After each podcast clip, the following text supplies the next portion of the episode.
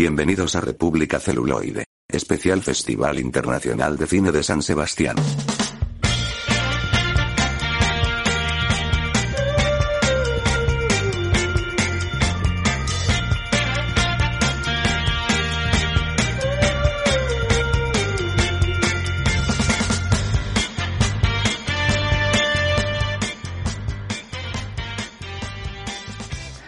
Hola a todo el mundo, bienvenidas, bienvenidos y bienvenidos a República Celuloide. Yo soy Scott. Yo soy Juan, bienvenidos a República Celuloide.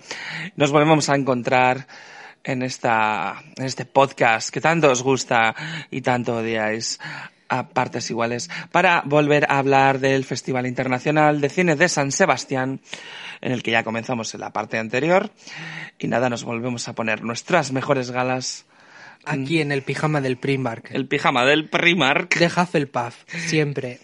de marca es del Primark de marca falsa ya para mm, llegar a la al subsuelo de verdad Del- de, de la miseria Bueno, no, es yo llevo un pantalón así corto del Decathlon con una camiseta eh, cinco tallas menor. ¿Por qué? Porque me encanta enseñar lorza en mi casa. bueno y que si es que además es mentira No, no es verdad. Es, como la camiseta que llevo es dos tallas menor que yo, pero ¿para qué? Para que me aprietas un poquito. Que me Bueno. encanta enseñar, me encanta marcar cacha. bueno pero no no hay no hay entrada para el coronavirus por ninguno de los recovecos Ah, no, eso sí. Mi torso está limpio de coronavirus. bueno qué tal qué tal estás aparte de coronavirus free Pues, si no habéis escuchado el anterior programa, estoy un poco hastiado de mi tienda porque trabajo en una tienda de segunda mano en la capital vizcaína. De Entonces, de ropa, de ropa. Y nada, con muchos cambios porque vamos a empezar a vender electrodomésticos. Y esta mañana hemos tenido una breve formación, pero bueno, lo, al ser una cooperativa y tal, pues han venido los responsables que se encargan del tipo de electrodomésticos y tal, y nos han, dan- nos han dado una masterclass de 45 minutos en la que no me he enterado de nada. ah, muy Porque bien. ha sido como todo muy rápido, en plan, sí, sabéis cómo, sabéis cómo van los clientes, no sé qué, el tipo de clientela, tal, esto es así. Bueno, sin más, que me, me- en vez de irme con soluciones, me he ido con 20 millones de preguntas. pues Y nada, por lo demás, eso, la gente pesada que no para de probarse la ropa, debemos de ser casi los mm, únicos, por lo que nos están contando las clientas, que no dejamos probar la ropa y te vienen con la excusa de, ah, pero en el probador sé que no se puede, pero aquí, cariño, tienes en el espejo un cartel gigante que pone que no está permitido probarse la ropa, pero todo tu rollo. Y así, 50 veces y te chotean 5 veces si pueden las mismas clientas y con el no sabía, no sabía. Bueno, sin más. sí lo sabías Claro que lo sabía y yo, como estoy de cara al público, pues con una sonrisa y decir, pues no, si no te lo llevas tengo que ponerlo en el saco de cuarentena. Es que eso es, esa es la frase más socorrida de todas las dependientes y de todos los dependientes. sí para ex además y así también ¿El qué? para tus ex, que también es socorrida. Dices que si no lo vuelves a probar, lo tengo que meter en el saco el- de la de cuarentena. cuarentena. En Sin fin, más. bueno. Eh, dejando chorradas aparte, las mías, digo, no las tuyas. Vamos a comenzar. Bueno, tú no me preguntas qué tal estoy o qué, qué preguntas. Ay, sí, ¿qué tal? ¿Qué tal estás? Pues en la puta mierda. ¿Cómo voy a estar? En fin, apuntándome a un curso, estoy con el trabajo y luego mm, con, con buscándome formarme y, y no, no hay manera de que me cojan. Yo no sé, que te rechacen de los trabajos es normal, pero que ya que me rechacen de los cursos, hola, soy un yayo, ¿Qué es lo que sucede? En fin, sin más, no os voy a contar mi vida porque esto es un programa de cine, es un programa de series, es un programa de dos gilipollas, así que vamos a comenzar, a los que tenéis mucho cariño, por cierto.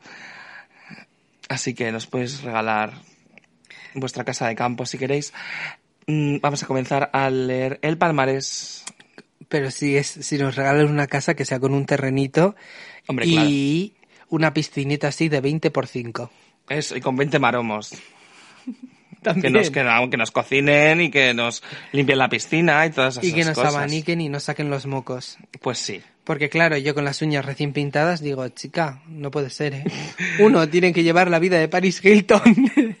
Pero sí, bueno, te, te enseño mi cuenta bancaria a ver qué, qué de Paris Hilton tengo. no, no hace falta, te enseño yo la mía y lloramos aquí juntos. Mira, como dice mi madre, somos pobres, vivamos como pobres, así que es lo que hay. Un aplauso. Sí, no es un aplauso, pero lo que quiero es mm, dejar de ser tan mísero. En fin, el proletariado, hijos míos, ¿qué os voy a contar? En fin, bueno, que vamos a empezar a hablar del palmarés del Festival Internacional de Cine de San Sebastián. Como os estaba comentando, que va a comenzar mi compañero a leer así en orden, in orderly fashion. Co- um, comience usted. Muy bien. Vamos a comenzar con los premios oficiales. Así, la concha de oro a la mejor película. A Beginning. ¿Eh? De día. A ver. Culum. Culumbe. ¿Eh? Por favor, Culu- arranca. Calla. Culumbegash. Billy. Muy bien, Dea, bonita. Mm, Toda la concha para ti. Tú imagínate trabajar en un hospital. Señora de... a- Hostia puta. Señora de Culumbegashwili.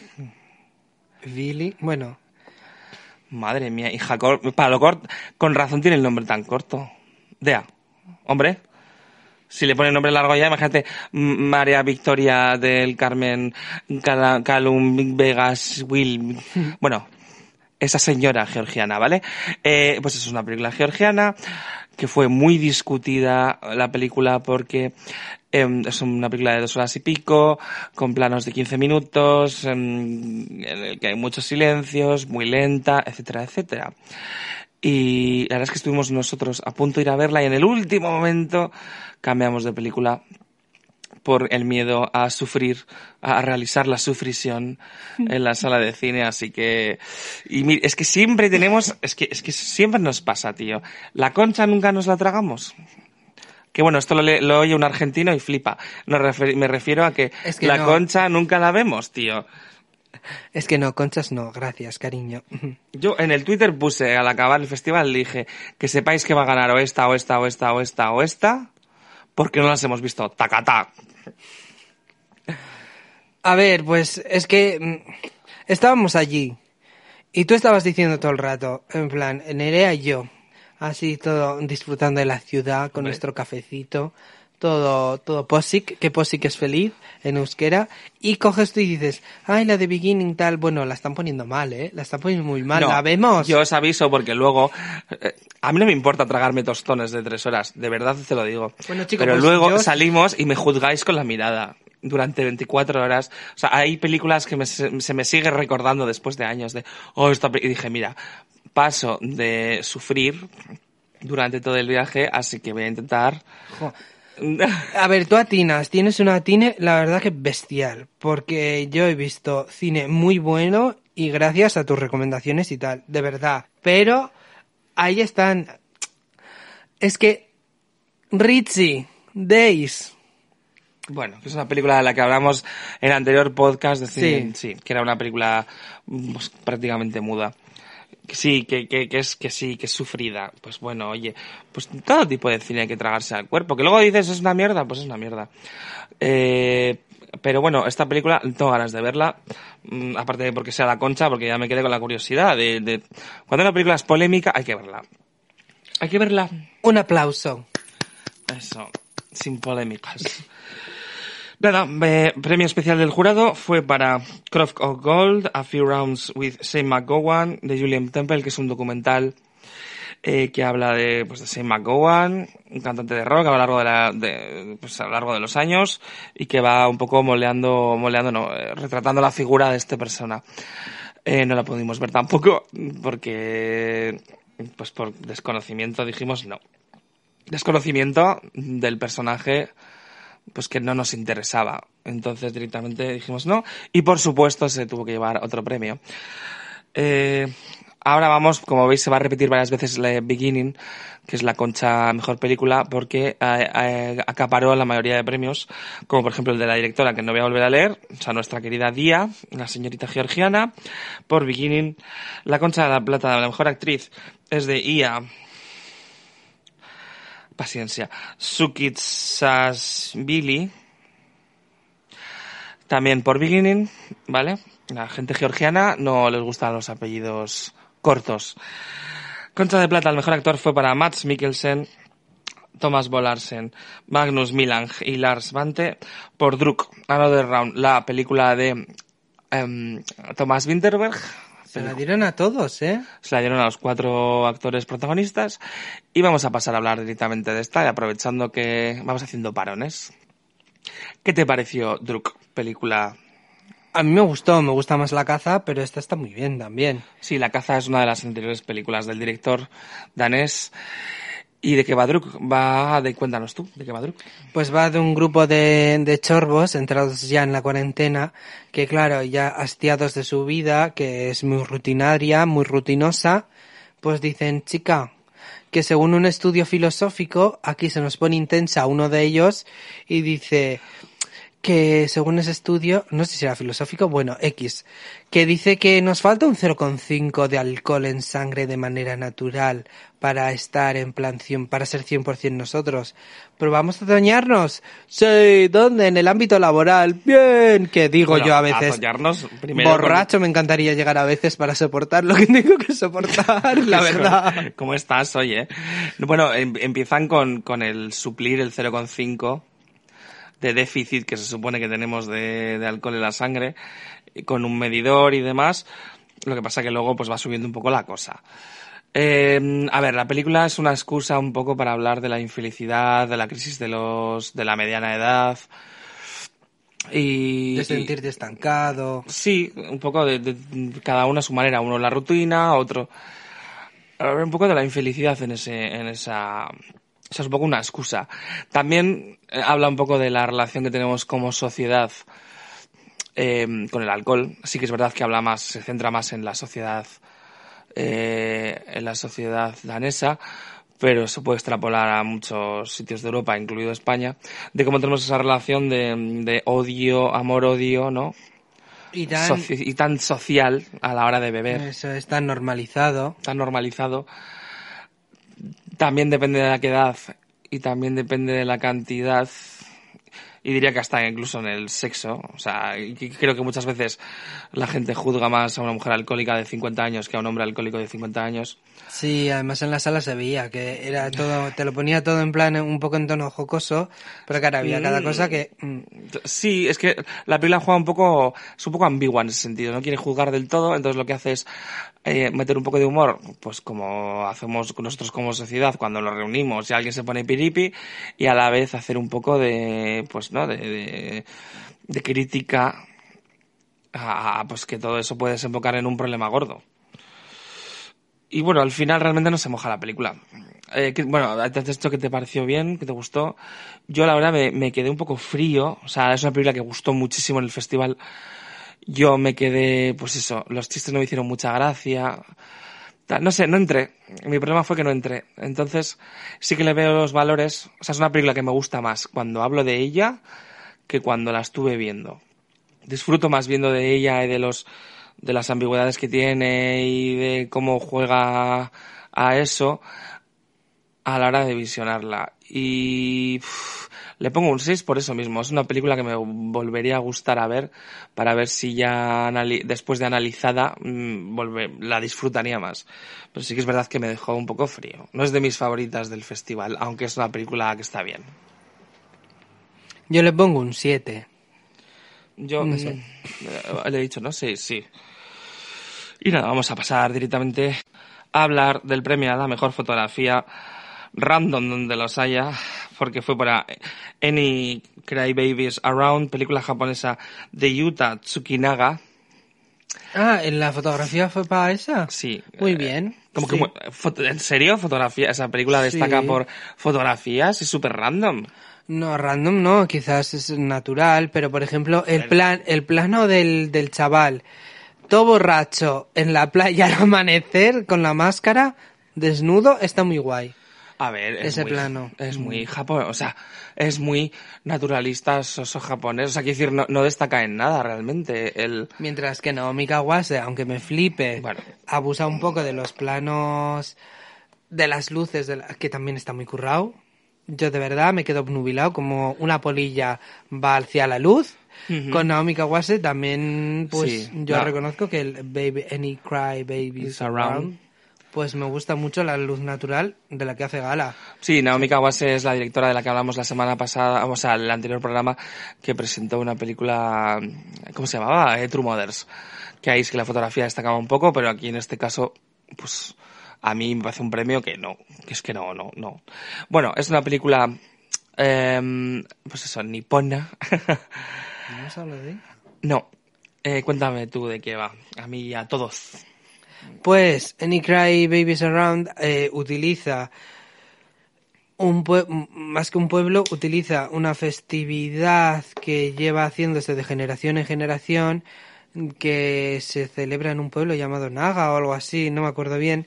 Bueno, total, que hay varios del pueblo, sobre todo eh, son jóvenes, qué raro que las mujeres no puedan, sin más, que durante, ese durante esa festividad van donde los niños diciendo hay algún llorica por aquí, no sé qué, tal, eh, para asustarles y luego la, pues, las familias eh, cuando abren la puerta y tal pues le dan les dan un poquito de, de dinerico y así es como se sustenta. Y Sí. es como una tradición eh, rozando lo milenario que no quieren perder y está muy guay. Y a través de eso, a través de, de ese empiece vas viendo cómo un chico como el protagonista que le viene muy grande ser padre, le viene grande, o sea, es inmaduro para Sí. muchísimas cosas. Eh, Él es un padre de familia y a raíz de que él se suele apuntar a esta festividad a realizarla todos los años, que es una festividad, a ver, que sí que es tradición, pero eh, se dedica a asustar a los niños, pero en plan los niños llorando y ellos ahí siendo ahí, ¡ah! con, con una máscara gigante roja.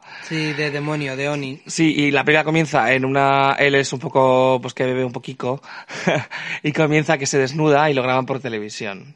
Y entonces él, eh, pues eso de la vergüenza, que es, que es muy asiático, ¿no? De, Sí. Del honor y demás, pues él coge y en vez de afrontarlo, huye a otro sitio, A Tokio. a Tokio, sí.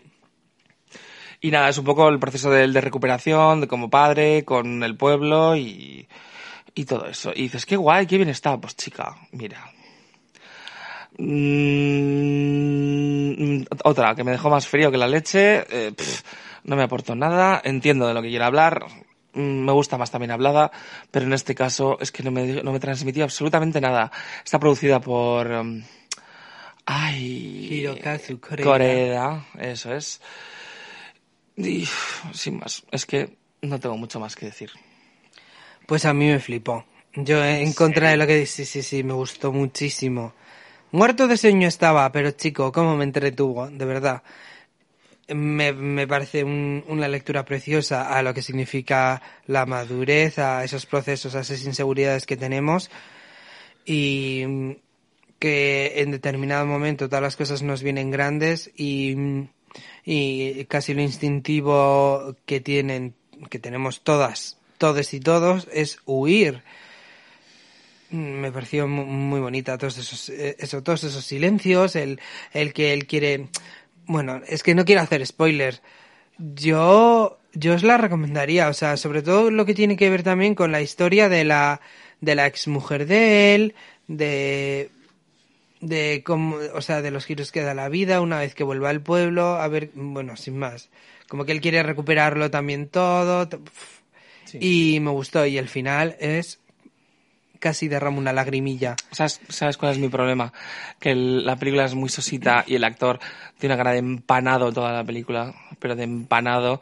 Solo le falta estar con la boca abierta mirando al horizonte. Y es como, por favor, a ver, que eso también quiere reflejar un poco, ¿no? De que es un inmaduro, de que es un, un aparvado de narices y que es un lelo. Pero es que me ponía muy nervioso, tío. Era como, me daban ganas de poner una pandereta en el, en el oído, ¿sabes? Para ver si había algún tipo, no sé, si ten- tenía algo bien cognitivamente. En fin. Pues el actor es muy bueno y debe de, y vamos, sí, o sea. a mí, a mí me parece muy bueno. De hecho, está reconocido en plan dentro de Japón porque debe de hacer, eh, debe de haber hecho bastantes películas y tal. Y de hecho creo que sale en alguna, en algunas mainstream de Japón. Mira, si no sé si en adaptaciones anime o así. yo no sé si será bueno o no. Es bueno, Solo es sé bueno. que para inspirarse en, eh, para, para trabajar su interpretación en esta película fue una panadería. ¿Qué dices? Claro, porque tiene cara a pan toda la película. En fin, un 4. Yo le doy un 8, ¿eh? Me gustó, gustó Ah. mucho, sí, sí, sí, sí. Muy recomendable, de verdad. Por cierto, es de sección oficial esta. Y la anterior de la que hemos hablado, que es Druk, también era de sección oficial, ¿vale? Eh, nos hemos, eh, me he saltado por aquí el premio al mejor guion, que fue también para Beginning, para la- nuestra amiga Dea, con apellido innombrable, y Rati Onclipor. Mira, este tiene un apellido, pues más, más para todos, ¿no? Para, es comprensivo. Así que nada, eh, otros premios. Premios Feroz, que son los premios de la crítica, de la prensa escrita y de otro tipo de medios, que fue por Adruk. Y Es una película, como dijimos, que gustó bastante. Suelen ser bastante populares estos premios, ¿no? De, de- de- sí, lo que refleja la prensa, que suele muchas veces concordar con lo que le gusta al público. Bueno, otras no, pero generalmente suele ser así. Que es para Druk, la película del alcohol que estábamos hablando. Qué atroz. ¿El qué? El premio Cuchabank. Qué atroz. Es como lo de la Liga Santander. Atroz. Que Pero, se ven- hombre, las cajas y los bancos, cariño. Por el amor. Por el amor de los dioses. Es para nuevas directoras, que es para la última primavera de Isabel Lambert. No la hemos podido ver. Em, sesión especial en la sección Nuevos Directoras, Slow Singing, que es una película china que tampoco pudimos ver. Premio Horizontes Latinos para las enseñas particulares, no pudimos verla. Este año solo vimos El Prófugo. Es que vais a estar diciendo, ¿pero qué habéis visto? Sí, hemos, visto mogo- eh, hemos visto mogollón, pero es Sí. que parece de broma. Eh, mención especial de la sección Horizontes Latinos para las mil y una. Pues otra que se nos ha escapado de las manos y de los ojos, ok. Y luego premio Zabaltegui y Tabacalera para A Metamorfos, Dos Pájaros, una película brasileira que pues la vio pues eso, los que tuvieron, ¿verdad? La Ya- suerte de poder verla. Eh, mención especial en la sección Zabaltegui Tabacalera para The Woman. Who la nueva película de Hong Sang-soo, que queríamos verla pero nos venía como el culo en el horario. Premio del público de Ciudad de Donostia, es decir, Perlas. Lo que ha votado la gente es para El Padre, Muy bien. Sí, que, lo, que la comentamos la semana pasada. El premio del público Ciudad de Donosti es para El Agente Topo, que nos paramos aquí porque esta sí hemos podido verla. Que es una película chilena de Maite... Uy, chilena, no, es argentina. De Maite Alberdi. Pensaba que ibas a decir Maite Galdeano, te lo juro. Sola, sola, no. Maite Alberdi. Es una película sobre un, eh, una empresa que busca un detective eh, de tercera edad para infiltrarse en una residencia de ancianos, ya que lo han contratado pues una, una hija que sospecha que a su madre la maltratan en la, Residencia. en la residencia. Es una película que mezcla ficción y bueno, es que eh, sí, más que documental, sí, sí, porque está grabado en una en una residencia de ancianos de verdad. Es una comedia dramática que junta, pues eso, varios toques de humor que la verdad es que te ríes bastante y por otro lado es un poco dura. Pues la realidad de los ancianos, de es una película que se va a estrenar, tiene estreno en España y de verdad os la recomendamos muchísimo. Me gustó muchísimo, me pareció muy tierna, muy muy bien llevada, muy interesante el planteamiento de, de, pues, la forma y, y el fondo también. Y, y, de verdad, un 8 le pongo. Eh, es una película, la verdad, que, que me toca a mí especialmente la patata, por lo que es, porque es una residencia real con usuarios y usuarias reales que, que bueno, que no sé hasta qué punto siguen un poco el guion o no. El único, pues el actor, el que hace de detective, del, del agente topo, sí que, sí que sigue un guion, pero bueno, a través de esta pseudo, este pseudo documental, porque es casi casi en tono documental, pero no tiene nada que ver, o sea, sigue un Sí, guion tal. pero bueno, tiene un guion, ¿eh? O sea, decir. Eh, Se ve, sí, pues se ve lo que tú has comentado, la realidad. Y yo creo que es un sopapo que, se neces- que necesitamos todas, todos y todos como sociedad de hacia dónde estamos llevando, o sea, de que nos rodeamos toda nuestra vida de gente que nos puede hacer bien, que nos puede hacer mal. Y luego para que en la senectud estemos poco más que olvidados, ¿sabes? Y Mm. olvidadas. pues eso, nos da un poquito para reflexionar. Y yo, pues claro, pues como una Madalena, pues porque claro, porque mi pobrecita madre, pues estuvo también en una resi y pues toca, toca la patata. Sí, muy buena, eh, preciosa, de verdad, tiene un nueve y medio. Es muy triste, pero también es muy, es muy No. graciosa a la vez. O sea, es, y, y no choca ¿eh? el humor con el drama, o sea, Está muy bien hecho. Mm. No, no, no, un nueve y medio no, rectifico un 10.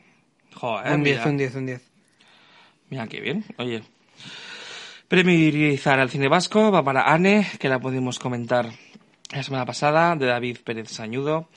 Premio Radio Televisión Española Otra Mirada va para Never, Rarely, Sometimes, Always, o sea, nunca, casi, nunca, a veces, que además se ha podido estrenar, se ha podido no, se estrenó hace alrededor de un mes en las salas de cine de aquí de España. Algunos quizás la habéis podido ver. ¿Y de qué va? Nunca, casi nunca, a veces. Siempre. Siempre. Va de una mujer que vive en un pueblo y se hace llamar Bichori, que no, eso es, eso es patria. No, en un pueblo de, pues, pues de una zona rural de Estados Unidos, ok. Sí, Es la, una verdad, película super indie. La verdad es que no me acuerdo mucho. Cuéntalo tú porque... Es una película es que le dejó huella a Scott profundamente en su corazón. No, la protagonista, pues bueno, lo hacía bien, se veía que era su primer papel, pero... O Sí. parecía su... Es un poco pava, pero, pero también es el papel que le toca, ¿no? De, adolescente. Era la de la, la chavala esa que... Sí, es una chica que se queda embarazada Sí, y vemos durante todo el metraje, cámara en mano, con su amiga. con Es verdad, es verdad, estuvo su amiga, que también está un poco muerta por dentro. A ver, eh, bueno, el proceso de ir a abortar a, a Nueva York, si no me equivoco, Sí. pues eso, es un poco el viaje de ella como va allí y es un poco en tiempo real, entre comillas. Eh, bueno, la película no está mal, eh, funciona como crítica y funciona como película. Sí que, bajo mi punto de, vista, le falta un poco de, de algo. O sea, muchas veces te ahorra muchas cosas que realmente es verdad que no son necesarias a la hora de los porqués. Pero sí que me hubiera gustado un poco más, no, no por ese lado, sino a la hora de- del guion. Me hubiera gustado que le hubieran dado un poco más de, de fuelle. Porque aunque como crítica se quede en algo que sí, que es que es recordable, mm, como película está bien, pero mm, le falta algo. Le falta algo, le falta sal. Es que le falta sal. Puede- Bu- puedes hablar, ¿eh? Sí, yo digo que a la amiga le pegaba el nombre de Bichori. Vale, ¿qué nota le pones? No, coincido contigo, sí que es verdad que como que le falta un poco algo, pero mm, sí, ahora que la estoy recordando me gustó bastante. Destacable la interpretación de ellas dos, la verdad. Sí. Más de la amiga que de ella. Ay. Y les doy un, le doy un 7, sí. Sí, bueno, el- el- la escena que le hace honor al título es la mejor escena, la escena cumbre de la película. Sí. Es donde se desvelan ciertas cosas y pues eso, ya, ya la veréis, ya nos contaréis qué tal. Yo le pongo un 6. Vale, el otro premio a otra mirada, o sea, Radio Televisión Española a otra mirada, Ay. fue para una película de nuevos directores que se llama Galmei, espera, Galmai Gul, que es una película surcoreana de Kim Mi-jo, o Kim Mi-ho, o como hostia se llame Gal Meiji. que es una película también, pues es un debut eh, cinematográfico coreano que va de una mujer de tercera edad que trabaja en un mercado de pescado No, tercera y bueno, en mediana edad tardía que trabaja en un mercado de pescado en Corea y un día pues alguien la viola. Y vamos viendo el proceso un poco de ella cómo eh, va pasa de sentir vergüenza a ir em, pues abriéndose a, y cabreándose cada vez más pues cabreándose bueno es que como, para no cabrearse vaya vaya palabra expresada de mierda. Me refiero que em, pues por el tipo de sociedad que es la surcoreana eh, ella, aparte de la angustia que, es, que implica el, el, el, ser violada, pues hay que sumarle el tipo de sociedad que es la surcoreana y cómo juzga este tipo de cosas, lo machista que es la sociedad y de que probablemente se le vaya a juzgar más a ella por ser mujer, eh, además con la edad que tiene, etcétera, etcétera. Entonces vamos viendo un poco el proceso de transformación de ella, de cómo pasa de, de estar pues hecha una bola encerrada en sí misma ahí diciendo, eh, espera, espera, que esto, aquí yo no soy la culpable, aquí pues a reclamar y a denunciar todo lo que le ha ocurrido. Y como eso precisamente va chocando pues con lo que comentábamos, con la sociedad surcoreana tan machista en el que muchas veces se le cuestiona, muchas veces se le culpa a se, ella. Sí, se le, se le manda a callar mejor y En que deje pasar las cosas, todo ese tipo de cosas. En plan, te estás volviendo loca, es que eres una loca. Sí, la película es muy, eh, aunque el tema está es muy grande, la película es muy pequeñita, muy pequeñita. Y sí que me faltó también, o sea, pues, me pasa lo mismo, me faltó un, un- algo más. Ay, ¿cómo explicarlo? Eh, Más gui- mejor guion, no sé, me- me- no era mala, pero está bien, ¿eh? Es una película que está bien, pero le falta garra. Pues a mí me pareció muy entretenida, o sea, muy entretenida, muy, muy tal. Además es que la protagonista lo hace que te cagas, es que es muy buena esa mujer. De verdad, o sea, quiero más papeles para ella, eh, puto ya. Y me parece una película muy destacable que trata el tema de verdad de una manera bastante cruda y que, y que creo que nos pone a todas, todes y todos en una tesitura un poco delicadita. Pues sí. y, y que me toca mucho la moral y los cojones medio filipinos, ¿por qué no decirlo? El que se la está culpando a ella, o sea, el ver cómo su entorno, incluso su propio marido, Mm. La responsabilizan, o sea, bueno, bueno, sin Sí, más. pero es una película como muy rápida, o sea, me refiero que igual tenía que haber separado más en seco a veces a reflexionar y, y tenía que haber sido un poco más ácido a la hora de cabrear al espectador. No sé, ¿sabes lo que te quiero decir, no? Eh, por, pon ejemplos. Pues igual haber sido más cruda. Bueno, eh, bueno, es que, mm, Cruda es, pero me refiero pues yo... a haber sido más, más, más desgarradora y todo, no sé, ¿entiendes?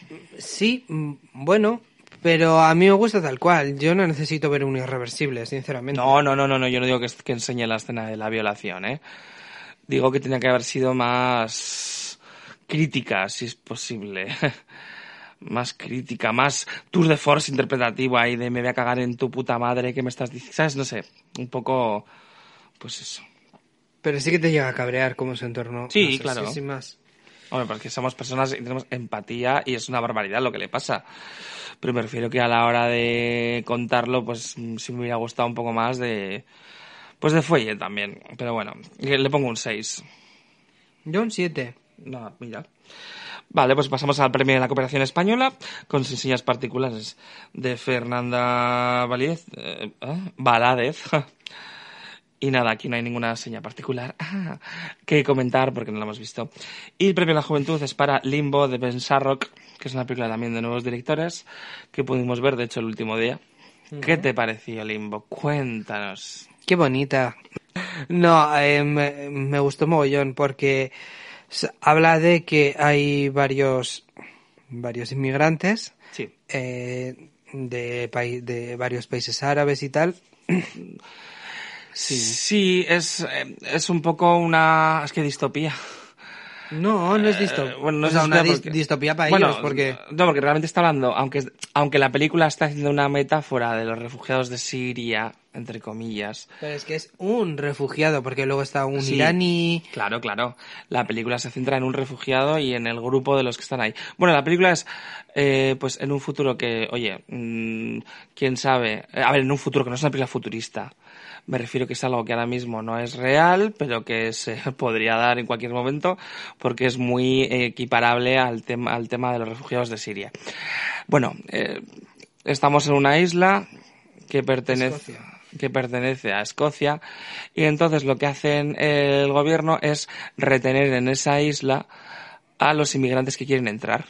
Entonces se les hace unas formaciones, se les enseña el idioma y se les, pues para darle el ok para poder entrar a trabajar en, en, Escocia. Eh, y entonces es, de hecho es la película que se llama Limbo. Eh, vemos toda la película transcurre en esa isla y pues vemos las relaciones, cómo ella se les va formando, como las relaciones que tienen ellos, cómo echan de menos su país, la melancolía, ¿no? De, de sus raíces de que no está siendo nada fácil. Y la película, dicho contada así, parece que es un, drama de estos así impresionantes. Y aunque es un drama, la película tiene unos tonos de humor que se ríe a veces de barbaridades y de cosas que dices, madre mía. Eh, y la verdad es que la película eh, es muy buena película, le pongo un siete y medio y, y ya está. No tengo más que decir. ¿Tú qué, le, qué nota le pones? Un 7,7. Un 7,7. Por cierto, el director es el director de Picadero, que es una película que hizo, que fue su primera película, esta es la segunda, con Bárbara Goenaga y demás, que va de un hombre que alquila, no la he visto, ¿eh? Pues que alquila una zona rural en el País Vasco, o su casa, no sé qué es, para que la, los jóvenes puedan tener sexo. Y es que el, el, el director conoce, o sea, conoce muy bien de bien, sabe español, conoce muy bien de bien el País Vasco y demás, y súper Anda. fan del País Vasco, etcétera, etcétera. Pues normal, como Daniel Radcliffe. Ah, sí, bueno, le encanta Donosti, ¿no? Sí, le encanta Le encanta Donosti. Bilbao más. Le encanta Bilbao y Donosti, sí. Sí. Ay, lo siento, Donosti, cariño. Tienes el festival, pero nosotros nos hemos ganado a... Que no. A la, la competencia Vizcaya y Guipúzcoa, pobres. Que va, preciosa Donosti. Le da mil Claro. vueltas a Bilbao, según en qué sitio. ¿eh? Depende, es que no se pueden comparar. Cada Bilbao y Donosti son incomparables. Los dos son maravillosos. Ni uno es- nun- ninguno por encima uno del otro. Sí, pero preciosísima. Que tú eres Tendré- más urbanita, te vas a Bilbao. Que tú eres más ciudad afrancesada con playa, Así, no sé qué, pues te vas a Donosti. Claro, rollo Emily in Paris a. Donosti. Eso. ¿Qué se dice, se comenta y se cuenta que hay varias escenas de Emily in Paris que se rodaron en Donosti? Mentira. Ya lo sé, me lo he inventado, pero colaría porque es muy bonita. Sí. Y no solo no es afrancesada estéticamente, ¿eh? También por los precios. Pero bueno, eso ya, ya lo comentaremos. Porque Pero- menudas hostias, majos. Que cada, cada vez que iba a pedir un café con un pincho lloraba. Normal, normal. Y lloraba mi cuenta bancaria también. Sí, sí. Pues nada, vamos a hablar, hemos terminado con los premios, vamos a hablar de las que no hemos, no estaban en la lista de premios y que no comentamos en el anterior programa. Así que pasamos directamente a Aquelarre. Hmm, de Pablo Agüero, que es un director argentino que se ha venido a España a rodar una película sobre el País Vasco y sobre la caza de brujas. Como Velázquez y las Meninas en el año 1600. Sí. ¿De qué va Aquelarre? Pues va de un muchacho muy salido que se dedica a ir de pueblo en pueblo, dejándose querer por, claro, dejándose querer por el diablo, su diablo interior.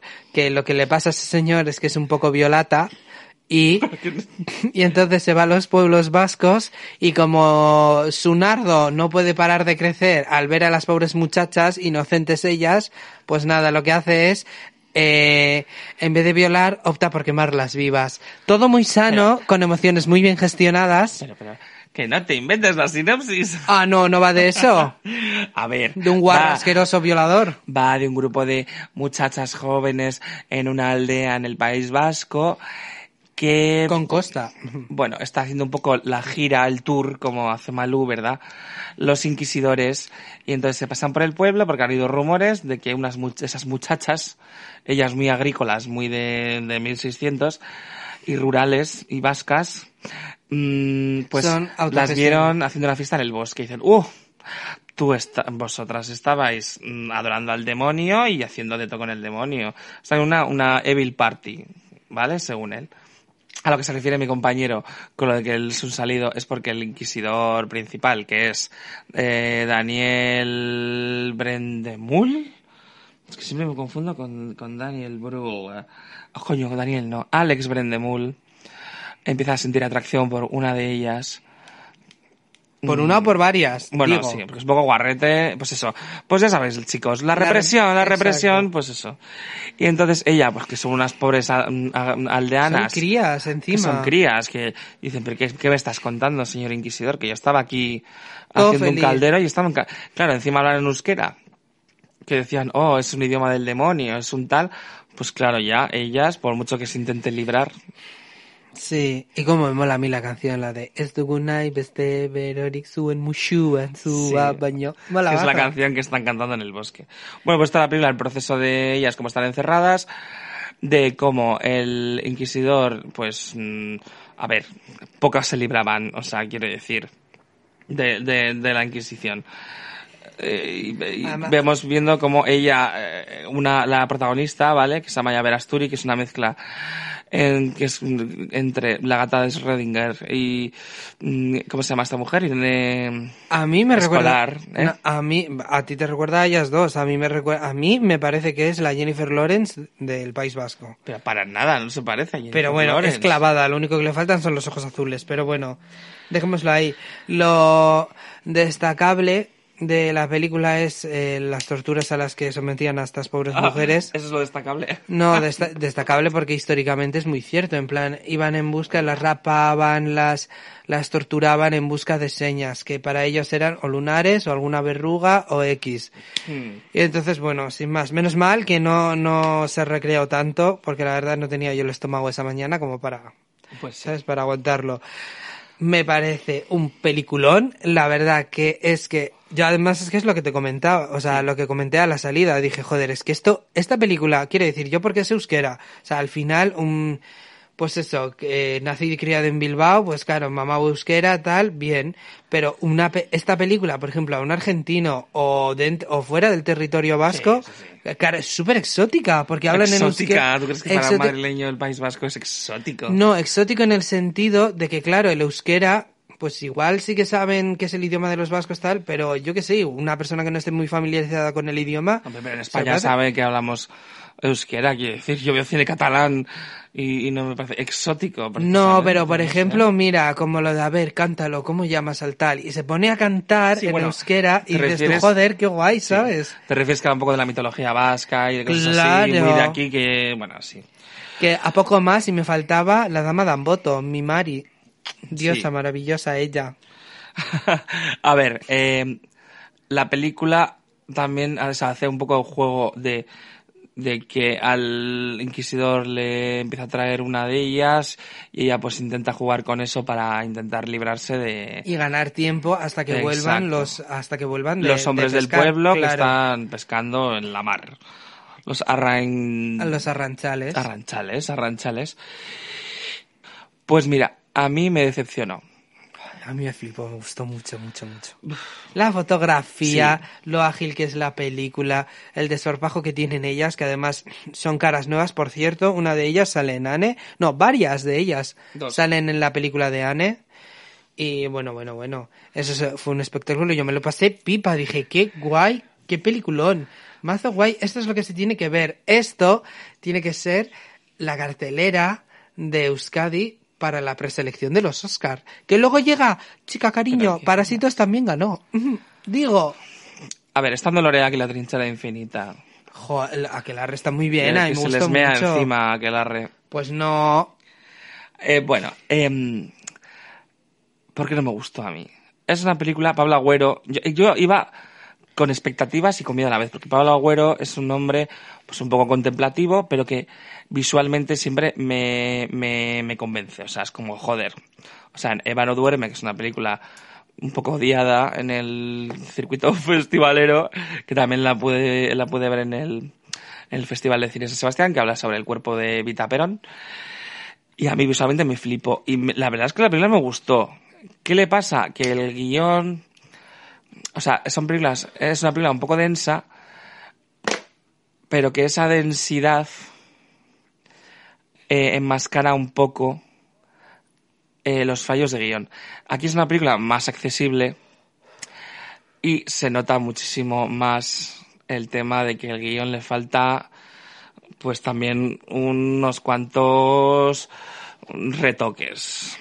Porque aparte de que al salir me quedo como, vale, me falta algo, porque es Inquisición tal, o sea, me falta un poco más de crítica, y mira que es crítica, ¿eh? Con, con el tema de que a las, a las personas se les juzgaba, ¿no? Y de cómo, es, cómo también era el machismo, de culpar a las mujeres de bruja y de cómo temían a las mujeres Todo, todo y a perder el control y a muchas cosas, ¿no? Y a culpar a unas pobres muchachas y todo eso. Pero eh, me parece que en muchos momentos la película cae en el ridículo cuando se pone a ser exagerada.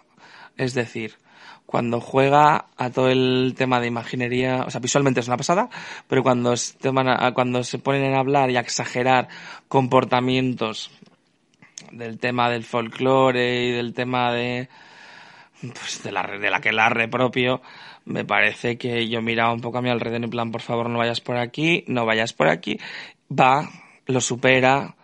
Pues eso pues en plan mujeres retozándose haciendo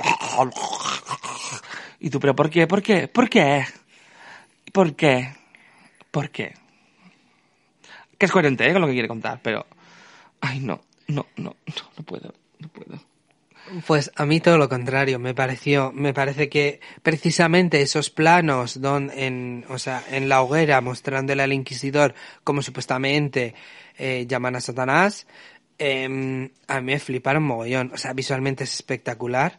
Tienes irrinchis, tienes euskera, o sea, es una película que a mí me dieron ganas de recuperar mi euskera, porque lo tengo muy perdidito. Y entonces, claro, yo me alegro mogollón cuando me dicen Kaisho, Egunon, Zenbat da, no sé qué. Sí, y Rinchi es el ay, ay, ay, ay, eso. Sí, mola mazo. Sí, Ale- para- sí. Vamos a, vamos a decirlo ya, ¿no? Que la gente siempre tiene la duda. Cuando los vascos y vascas tenemos sexo, hacemos el rinche cuando llegamos al orgasmo. Por supuesto. No os quepa la menor duda. Cuando llegamos O sea, al orgasmo empezamos, ¡ay, ay, ay, ay, ay, ay, ay! Vale. Claro. Y así, es, y así está la gente que se sorprende. Pues no, cariño. Ve, ¿Escucháis edificios y edificios de rinchis? Qué Bueno, lástima. tampoco tanto se oye que en el País Vasco no se frunge, o sea que... Para cuando se frunge se hace el rinchi, digo que no. Dice, Mira, el del tercero ya Ya ha frungido. frungido, hasta dentro de 20 años no le toca otra vez. Que no, hombre. Eh, bueno, perdona por cortarte. A mí me gustó mogollón. Me pare- eh, esa escena de verdad me pareció súper teatral, tal. que- exagerado, pues puede ser, pero yo, yo sí logré entrar y me gustó. Y me gusta la propuesta que hace Pablo Agüero con esta película. Yo iba con un acojone por lo que tú decías. Decía, joder, es que Hombre, me decías tú, a ver, es que es un director muy especialito, muy contemplativo, muy tal. Y yo, "Buah, como sea un tostón. Y que va súper entretenida. Más que contemplativo, además, eh, o sea, más que contemplativo es que le gusta mucho el poder de la imagen. Entonces, muchas veces se centra más en, pues, en el tratamiento de la imagen y incluso de la atmósfera que a veces en el guion. Eh, luego, hablando en las ruedas de prensa, la verdad es que su desarrollo y a la hora de, o sea, su desarrollo, sus argumentaciones y demás son bastante, dices, joder, parece que, o sea, son de ese tipo de directores que tú cuando oyes la rueda de prensa dices, joder, pues igual me gusta más la película incluso ahora que habiéndola visto antes, ¿no? Por el, por el enfoque que le da. Pero en Aquelarre, pues no, me parece una película que el guion le faltan 20 vueltas. No, pero para nada. Sí, tenía que haber sido... No, es que le faltan 20 vueltas. Y... y si es que... Que sí, que, el, que la escena final... mm, Que tiene sus partes... O sea, está guay y a la vez es... mm, Cae un poco en el ridículo. Pero yo solo la escena final, a lo largo de la película. En plan... ¿Sabes cuándo? O sea, es que... ¿Por qué tienen que ser tan intensos? ¿Me lo explica alguien?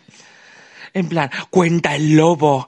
¿Sabes? Como en plan leyenda. Tienes que ponerte así. Pues En plan, sí. cuenta el lobo. Que cuando venían, háblalo así. No dices, "Ah, cuenta el lobo. En plan, no. Ochoa, Aren, Ochoa. Y tú has, ¡oh! A ver, que son Y niñas. entonces se pusieron a soplar. Y es como, te relajas, te tomas un Lexatin Sí. antes. No porque ellas estén pasadas. Porque sé que eso viene de dirección. Pero es y que... es lo que quería el director, porque se nota. Pero- porque es durante toda la película. Pero Pero, es que, chica, date cuenta que le bajadme tres tonos, pero no por ellas, ¿eh? Lo digo en plan, ay, no, es que me pone muy nervioso. Pues a mí en cambio sí que me gusta, porque al final son, son eh, cinco crías, que además la más pequeña es la que más acojonada está, más que nada viendo lo que le han hecho a una de ellas, y entonces ¿cómo la animas? A una niña, a una, a una, mm, a una chiquilla que es más pequeña que tú. ¿Cómo la animas? Pues poniéndoselo en tono leyenda, cuentacuentos. Además es que me parece muy acorde a la época, porque antes seguro que eran así, quiero decir, no sé. A ver, no estoy diciendo, hijo, yo no sé si en alguna vida pasada habré estado en el 1600, pero vamos, a mí sí me parece bastante acorde. Y me gustó ese tono, ese tono hablado de fantasía, tal. La verdad es que la, la compro, la compro muchísimo. Y me gusta mucho que es como, es como si el director se hubiera dejado llevar por la magia de, de, Sí, de- sí, de no. Euskadi, ¿sabes? Me gustó, me gustó sí. mucho. Joder, para una de las pocas películas en las que se La, puede la llegar a magia tocar de Euskadi te la refieres al folclore, sí. a- al folclore, claro. En algún, a la en una de las, y- claro, para una de las pocas películas en las que se toca el tema de la mitología y tal, que la verdad es que me da mucha pena. Bueno, Porque, por ejemplo, en la trilogía del Baztán también se toca también la, la mitología vasca, de hecho. Sí. Y mola. Y son cositas, pues, que dices tú, oye, Sí, pero que, Por por, que a hay. ver, porque eh, haya, esa mitología ya la película no tiene por qué ser buena, ¿me entiendes? ah, pues ah, yo la compré, me gustó mucho y para mí tiene un 8. Bueno, el intento se agradece. Gracias Pablo, Pablo Agüero. Mm, pero pues para mí no. Para mí tiene un 5. Está en el cine también desde hace un mes. Eh, id a verla. Y todas esas cosas. Aunque yo le pongo un tin, cinco, tirin, pero- tin. Bueno, y la música mm, me encanta, cómo utilizan. Ah, mm, me faltó Sí. un poco la chalaparta. La pero- banda sonora de Mursego, que es una que es una, una música de aquí, una chica que es pues que mezcla mogollón de sonidos. Escuchad su música porque es muy interesante. Mezcla de sonidos de varias partes del mundo, ¿eh? tanto música vasca, la fusiona con, pues igual en una canción con música africana, en otra con no sé qué, y les queda unas cosas muy curiosas. Y la banda sonora aquí está guay. La cantan ellas muy intensas también, pero A ver, es que claro, se supone que está conjurando al diablo. Mola mazo, mola, mola mogollón. Y lo que dice la letra, no necesitamos ningún, ningún calor más que el de tus besos. Es dugunai beste berorik. Ah, no, no queremos. No, eso es, no queremos ningún, ningún calor que no sea el de tus besos. Qué bonito. qué bonito, oye. Pues que, que además no- es parte de la, una canción sobre una sobre la libertad, la gaviota, el amor. Una Mm. gaviota que, que Uy, yo es que Libertad Gaviota me, me vienen reminiscencias del Partido Popular y Ya, ya, lo sé. ya me asusto. Así que vamos de política a- al cine otra vez. Y vamos a pasar a Nomadland, que estaba en Perlas. También, por cierto, Aguilar estuvo en la sección oficial, pero esta estaba en Perlas, Nomadland, que es una película interpretada por Frances McDormand, que fue la ganadora del Festival de Venecia, de Cine de Venecia. Bueno, también se presentó en Toronto, bueno, sin más.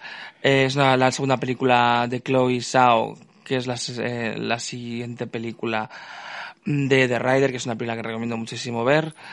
Y pues Nomadland también es una película que recomiendo ver. Eh, si no es mi favorita del festival, es una de mis favoritas. Bueno, es mi favorita, ¿qué cojones? No sé por qué estoy dando vueltas. Y decir que antes de la proyección de la película hubo un mensaje corto de, de la directora y, Flan- y Frances McDormand sintiendo mucho no poder estar en el festival y Frances McDormand diciendo comeos un pincho a mi a mi salud Sí. en plan ahí como que como que le gusta mogollón la comida de, de Donosti muy bien Frances cariño Eso. Es una, es una película que trata sobre una mujer que, que después, bueno, después de la crisis, pues se hace nómada, o sea, se queda sin trabajo, sin dinero, lo pierde todo, incluso a su marido, se queda viuda, y entonces pues vamos viendo ella cómo va con su furgoneta, eh, por, bueno, caravana, no furgoneta, con su caravana por Estados Unidos, pues haciendo pequeños trabajos, pues haciendo un poco de comunidad con las otras personas que también viven en caravana.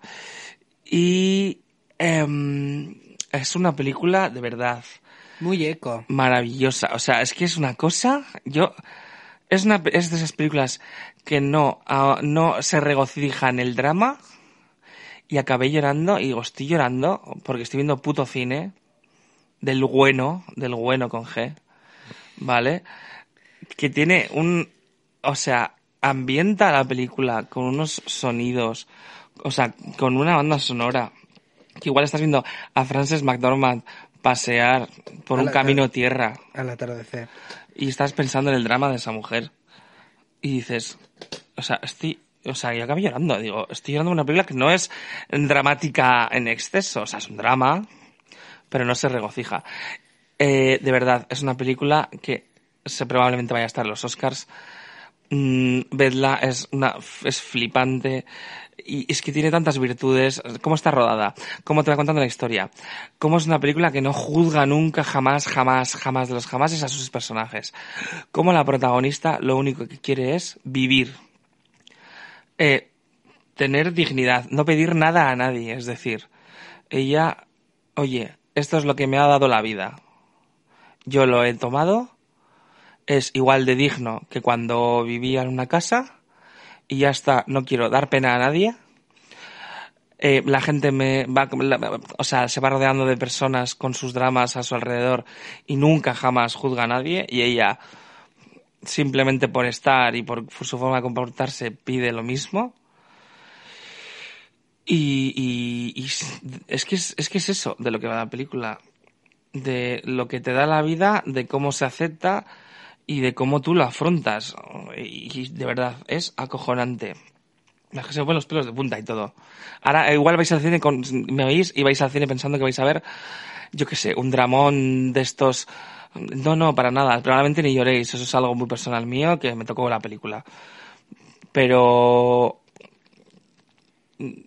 Puto cine. Puto cine del bueno. Del bueno. Es que.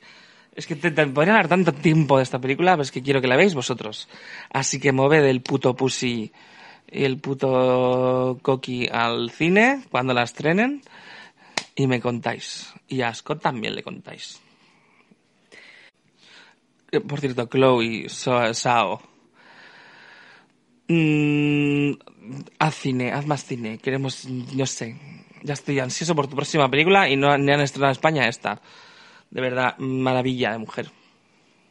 Y Frances McDormand, bueno, o sea, es que, es que, ¿qué iba a decir yo? A tus pies, reina. Te toca. Exacto. Y es que, a ver, me pasó algo curioso. Me paseo, has dicho. Me pasó, me pasó. A la hora de, claro, como a la hora de pillar las entradas nos ponían uno, eh, unas de otro, a tomar por culo, a mí me tocó en el sorteillo que hicimos así, en plan, venga, coge una papeleta, me tocó en plan, eh, en, ¿qué crees? ¿La platea? O en, la, en la platea, pero en plan, en el tercer piso, que dije, joder, qué lejos, parece una, parece una televisión de 22 pulgadas. Y entonces, bueno, pues no pude disfrutarla como la disfrutaste tú en ese sentido, pero... Pero si yo la vi en la platea también. No, no, bonito, tú estabas abajo... No, yo, bueno, yo estaba una planta más abajo. Pero también estaba a tomar por culo. Pues chico, yo no sentí los sonidos esos. Lo- Sonidos no, sonidos ambientales. Me refería a la música, perdón. A la música.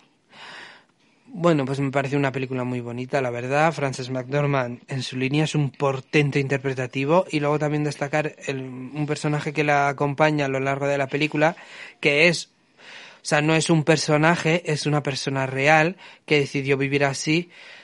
Eh, es que es en plan rollo como es eh, la de la residencia, como pseudo documental, porque hay varios personajes que sí realmente son eh, nómadas y, Sí, sí.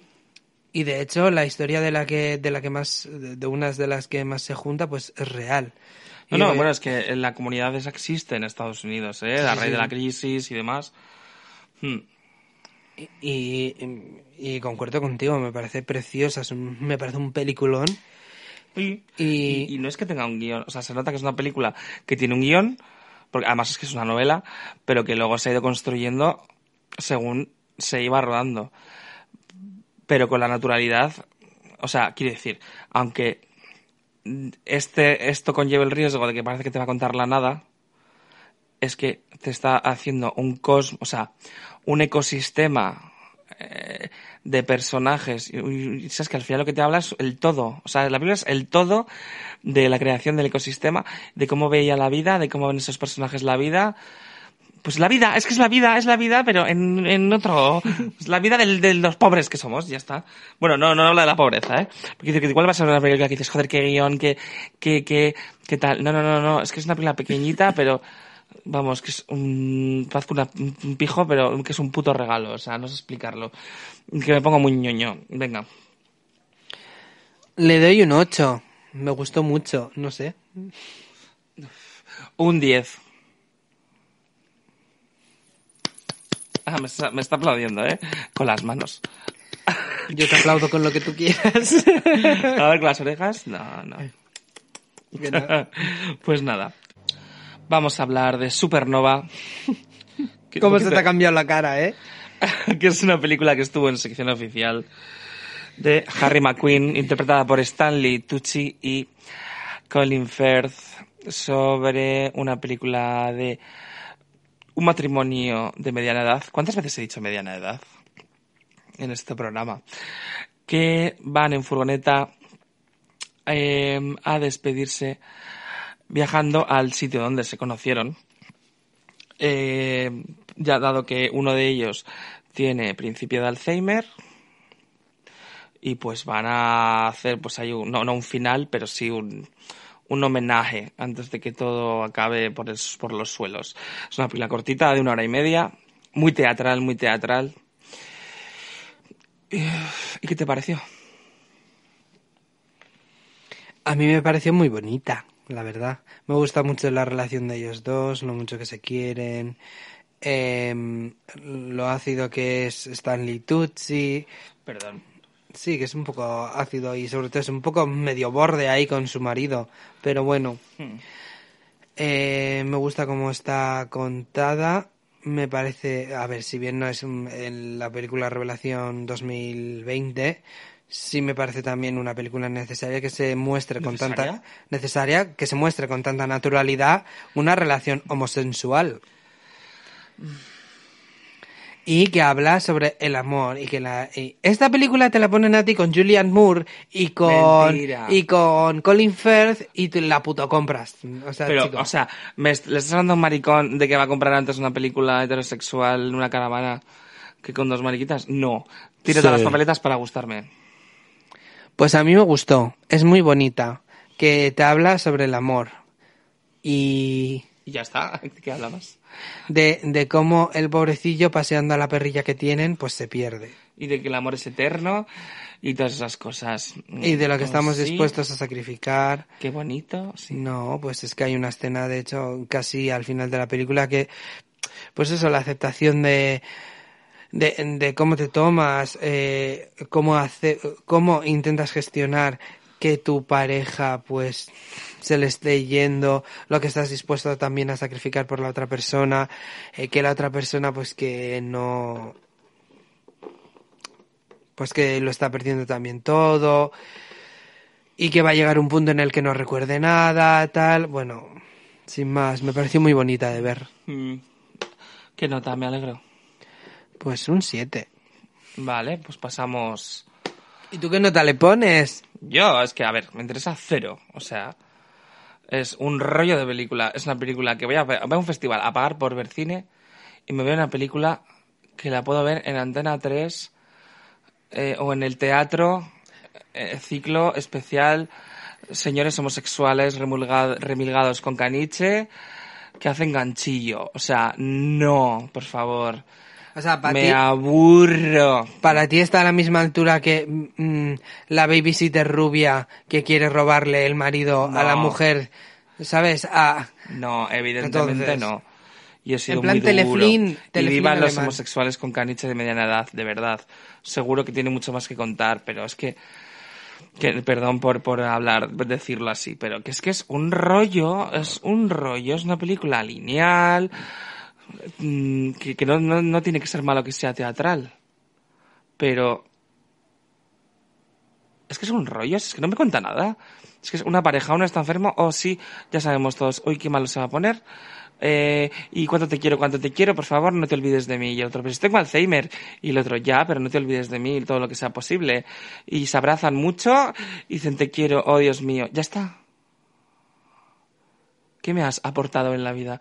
Joder, luego tienes la contraposición que es el padre, coño, que hablamos de ella la semana, o sea, el anterior programa, que también habla de Alzheimer y por lo menos aporta algo, pero aquí es pues la pérdida es Otoño en Nueva York en, caravana. Es 20.000 películas que ya hemos visto y que ya a estas alturas me puto aburro de ver este tipo de cine y que está en la sección oficial de un, festival de cine, pues chico, es que no me aporta nada.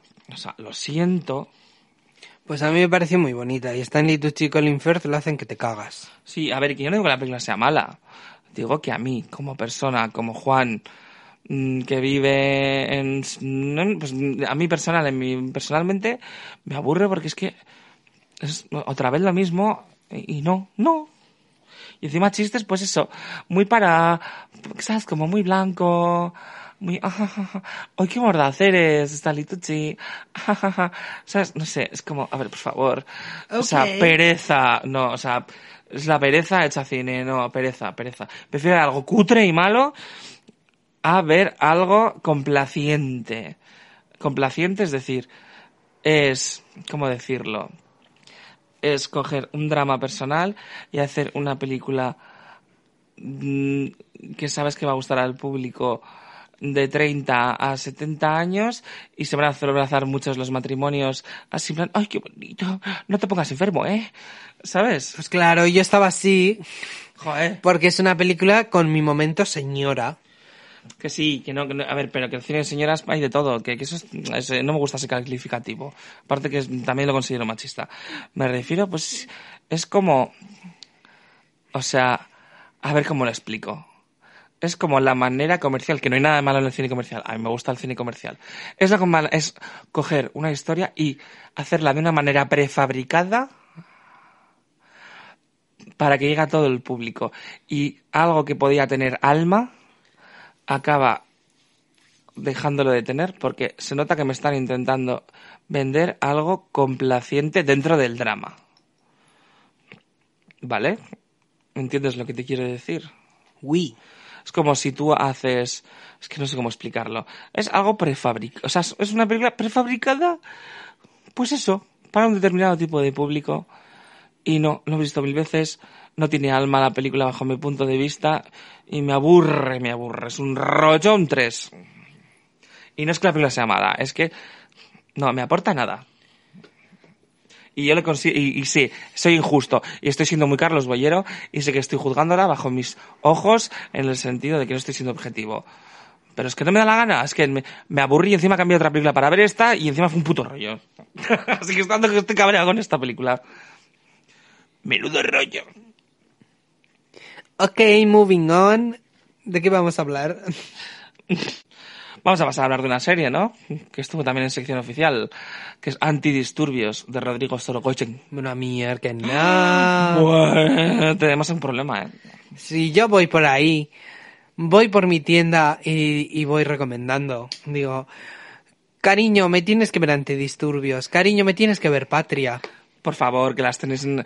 Eh, Antidisturbios es una serie de Movistar dirigida por Rodrigo Sorogoyen, en la que vemos a un grupo de antidisturbios que les mandan a hacer un desahucio, se monta la de Dios, porque mandan pocos efectivos para la tal cantidad que genera el pues el trabajo en sí y se monta la de Dios y entonces vemos como asuntos internos de la policía empieza a investigar qué ha podido pasar en esa en ese error cometido.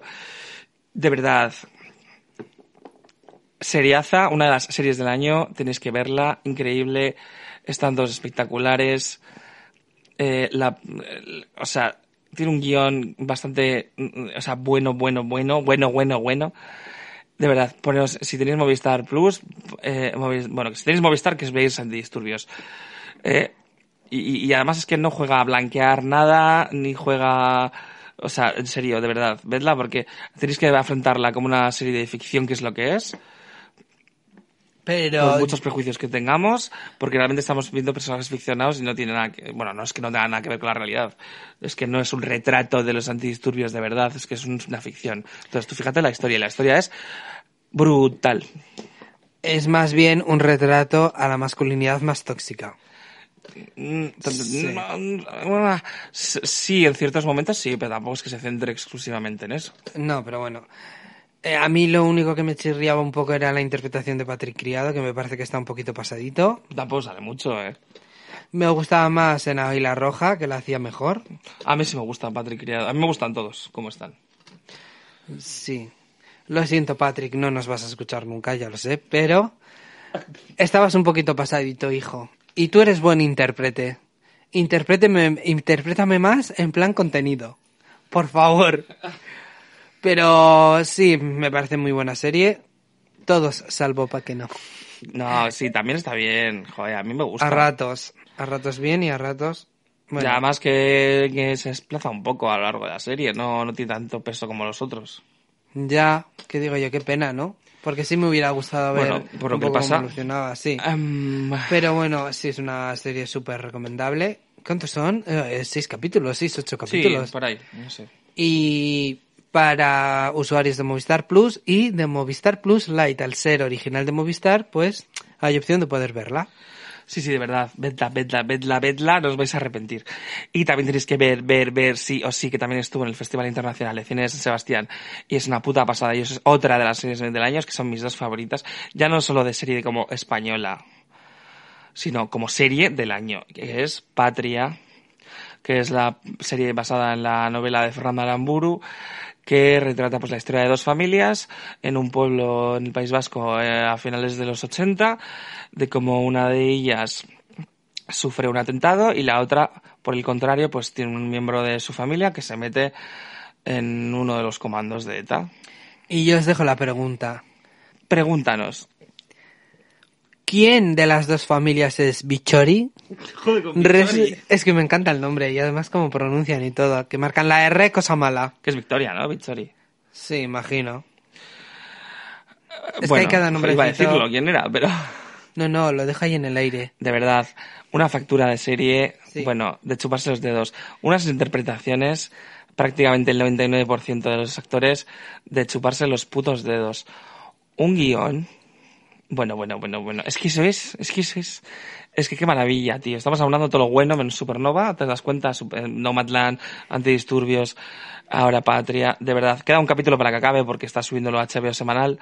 Son ocho capítulos, llevamos siete, si no me equivoco. Y el domingo que viene acaba.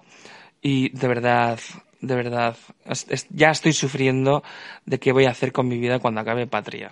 Pues volver a verte la veneno. Digo. Pues sí, otra de las series del año. Exacto. Pero bueno, yo soy Patria a tope y Antidisturbios a tope, pero joder, es que... Ah, de verdad, de verdad. Increíbles. Em, Es que, bueno, sí. Le doy un 9 a Patria. Y le doy un 9 a Antidisturbios. No, es que le gusta un pelín más Patria. Le doy un 9,5 a Patria y un 9 a Antidisturbios. pues yo las voy a poner, pero igual, a falta de ver el último episodio, les pongo un 9 a las dos.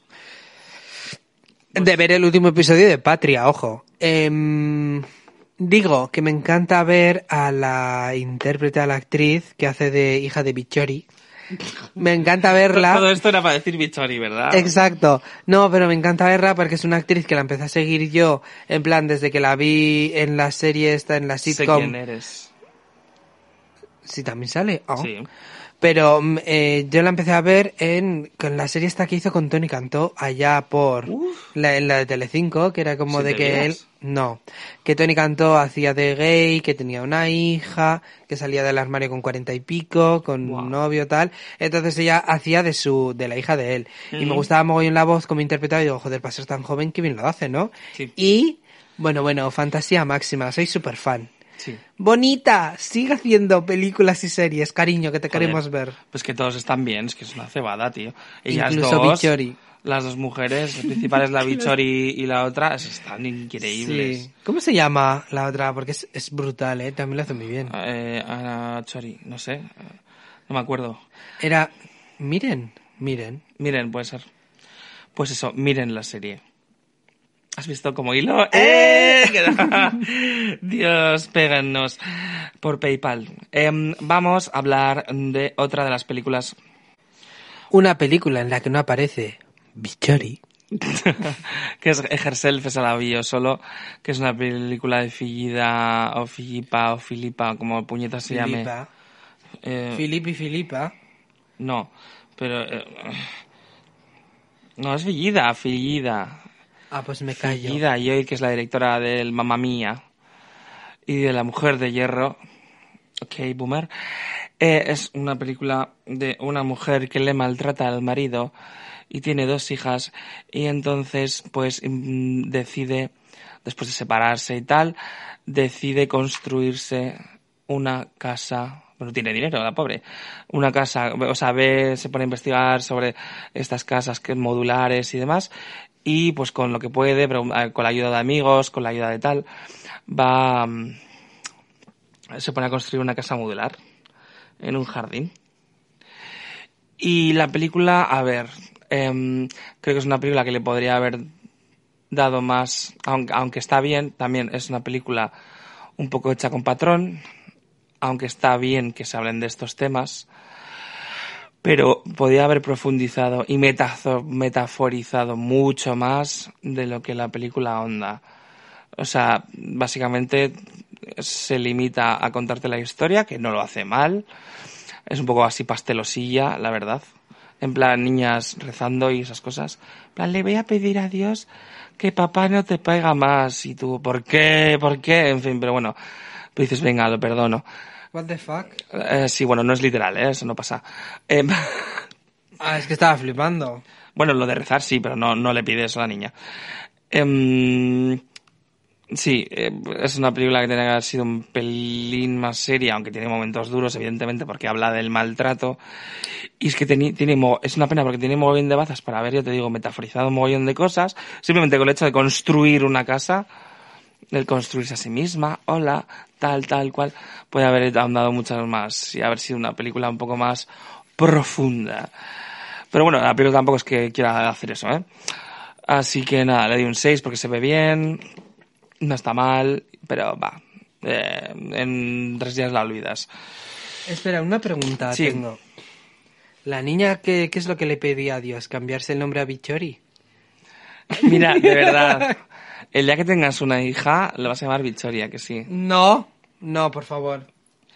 Bueno, y vamos a pasar a hablar de ADN, que es la última película de Maiwen. La pudimos ver en la sección Perlas. Y bueno, Maiwen es una actriz que ha trabajado bastante en Francia y bueno, desde hace unos años pues también ha dado el salto a la dirección cinematográfica. Em, estuvo con, o sea, bueno, su debut fue Police, que es aquella película francesa que, bueno, era curiosa, que era sobre el, departamento de policía de, de menores de, de París. Y luego hizo Mi Amor, que era bueno, una con Vincent Cassel que hablaba del maltrato y demás. En esta ocasión ella es eh, la protagonista de- del film y habla un poco de, sobre la búsqueda de los propios orígenes, ¿no? Y de las raíces, de la familia. Y nada, básicamente trata sobre una mujer que a raíz de la muerte de su abuelo, que es... eh, ¿Era? Arg- Argelino, sí. eso es, de origen argelino, pues empiezan a un poco a trazar, vemos viendo un poco el retrato familiar, pues eso, ¿no? De cómo van trazando la historia de él, de las relaciones que tienes en- entre ellos, que parece una relación un poco tóxica y y que al final te da la sensación de que la relación más sana mm, con la de la familia la tenía ella con su abuelo. Mm, y, un poquito eso, sí. Eh, habla de muchas cosas. Es una, está bien, ¿eh? O sea, es una película interesante. El problema es, como me habéis oído, eh, o sea, mi, mi, como me habéis oído ahora explicando de lo que va, pues que al final quiere tocar palos, muchos palos, y no es que se quede diluido, porque sí que algunos palos que toca bien, pero la sensación final, la, sensación global, te deja un poco así, ¿no? O sea, en ese, con ese sentimiento de está bien, pero no ha acabado de, le falta un rato para ser una obra maestra por no profundizar en temas. Esa es mi sensación, ¿eh? ¿Tú qué opinas? Que te has quedado ahí. Nada, me he quedado pensativo recordando la peli. Eh, nada, a mí, a mí sí me gustó, me gusta mucho el retrato naturalista que ella saca, eh, con las conversaciones que tienen ella con sus hermanas, con su madre y tal, y, y bueno, esa búsqueda un poco de, de origen, de ver lo conectada que podía estar ella con, o lo identificada que está con las raíces de su abuelo. Y bueno, entretenida de ver, me lo pasé bastante bien y no sé, poco más le puedo pedir. Encima estuvimos eso, en, las, en la sección de perlas, en el Teatro Victoria Eugenia. Vino ella a presentarla, claro, como directora y actriz que es, esta mujer polifacética. Y nada, y muy mona, oye, a mí me parece más mona en persona que en esto. Bueno, es actriz, no modelo. pero- Bueno, sí, sí es modelo, pero me refiero... Di, algo, por favor, que no sea... ¿Qué mona es? Porque... No, me parece que tiene muy buen ojo cinematográfico, la verdad. Me gusta. eh, las últimas pelis que he visto me gusta mucho como, como rueda ella. Sí. Y, la, y, y- y no se puede decir mucho de esto de muchos directores y Sí, directoras, o sea, ese toque tan, no sé. No creo que sea una persona que haga obras maestras ni nada por el estilo. Quiero decir, hace películas interesantes. No sé, me gustaría que fuese más rotunda, la verdad. Pero bueno, oye, cada uno tiene su voz como propia, ¿no? Y ella elige este, ha elegido esta voz y le está yendo bien porque muchas veces, eh, bueno, varias veces con las dos primeras películas ha estado en Cannes y y nada, en esta ocasión iba a estarlo, de hecho también, pero con el coronavirus pues no, no pudo estar. También, eh, bueno, eh, ¿no te da la sensación de que al final ella también enraiza con ese- esos orígenes por también un poco la buena relación que tiene con ese familiar?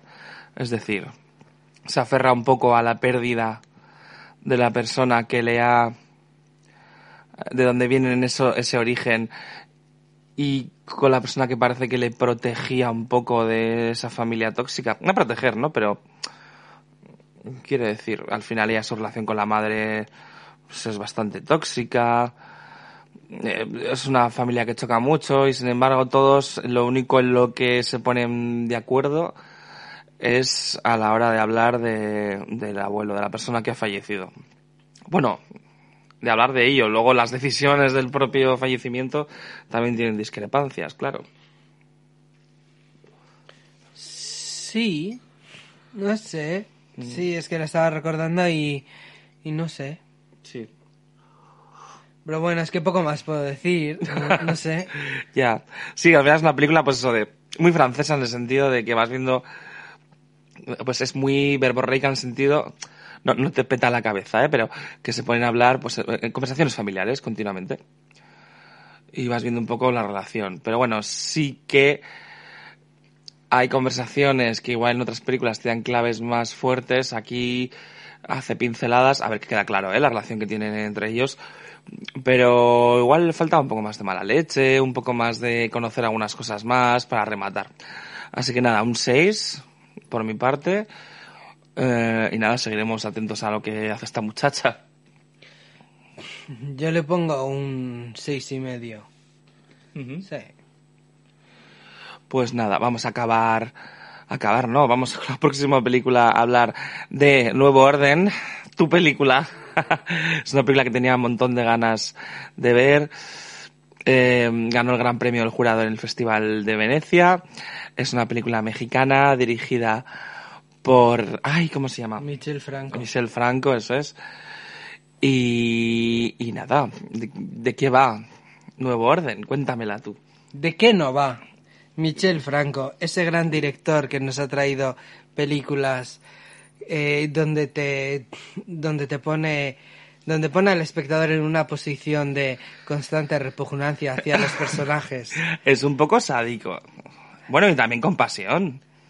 Sí, sí. Hombre, después de Lucía... suave, tampoco te voy a poder ver como te veo, que no. Esa película es maravillosa. La de- hay una la película anterior que se llama Las hijas de abril. Las hijas de abril, que sale Más Suárez. A ver, es una película... eh, lo que suele hacer bastante Michel Franco es eh, presentar los personajes, luego presentar...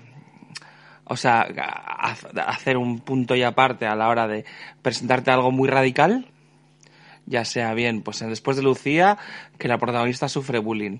En Las hijas de Abril no se puede contar, pero un personaje que tú crees que es la persona, la persona más maduro de la película empieza a hacer cosas que te quedas loco. Y aquí vemos, eh, es un poco, eh, resumiendo mucho, em, una distopía sobre la lucha de clases y nosotros nos adentramos en una boda de clase acaudalada en México, evidentemente. Y pues cómo todo estalla, es decir, cómo se está alzando una revolución de la clase obrera y, y cómo estalla todo eso y cómo va avanzando, bueno, es que cómo va evolucionando básicamente. Y nada, cuenta, cuenta, tú despachate. A ver, pues es una película que, que bueno, que si bien, si bien pienso que está muy bien, o sea, que técnicamente es, es casi perfecta porque tiene una factura impecable, la historia es súper dinámica, el, el, modo de rodar de, que tiene Michel Franco es súper dinámico, como se ve en Las hijas de Abril y en Después de Lucía le gusta mucho el rodaje dentro del coche, o sea, conversaciones dentro del coche y tal, que aquí también lo pone.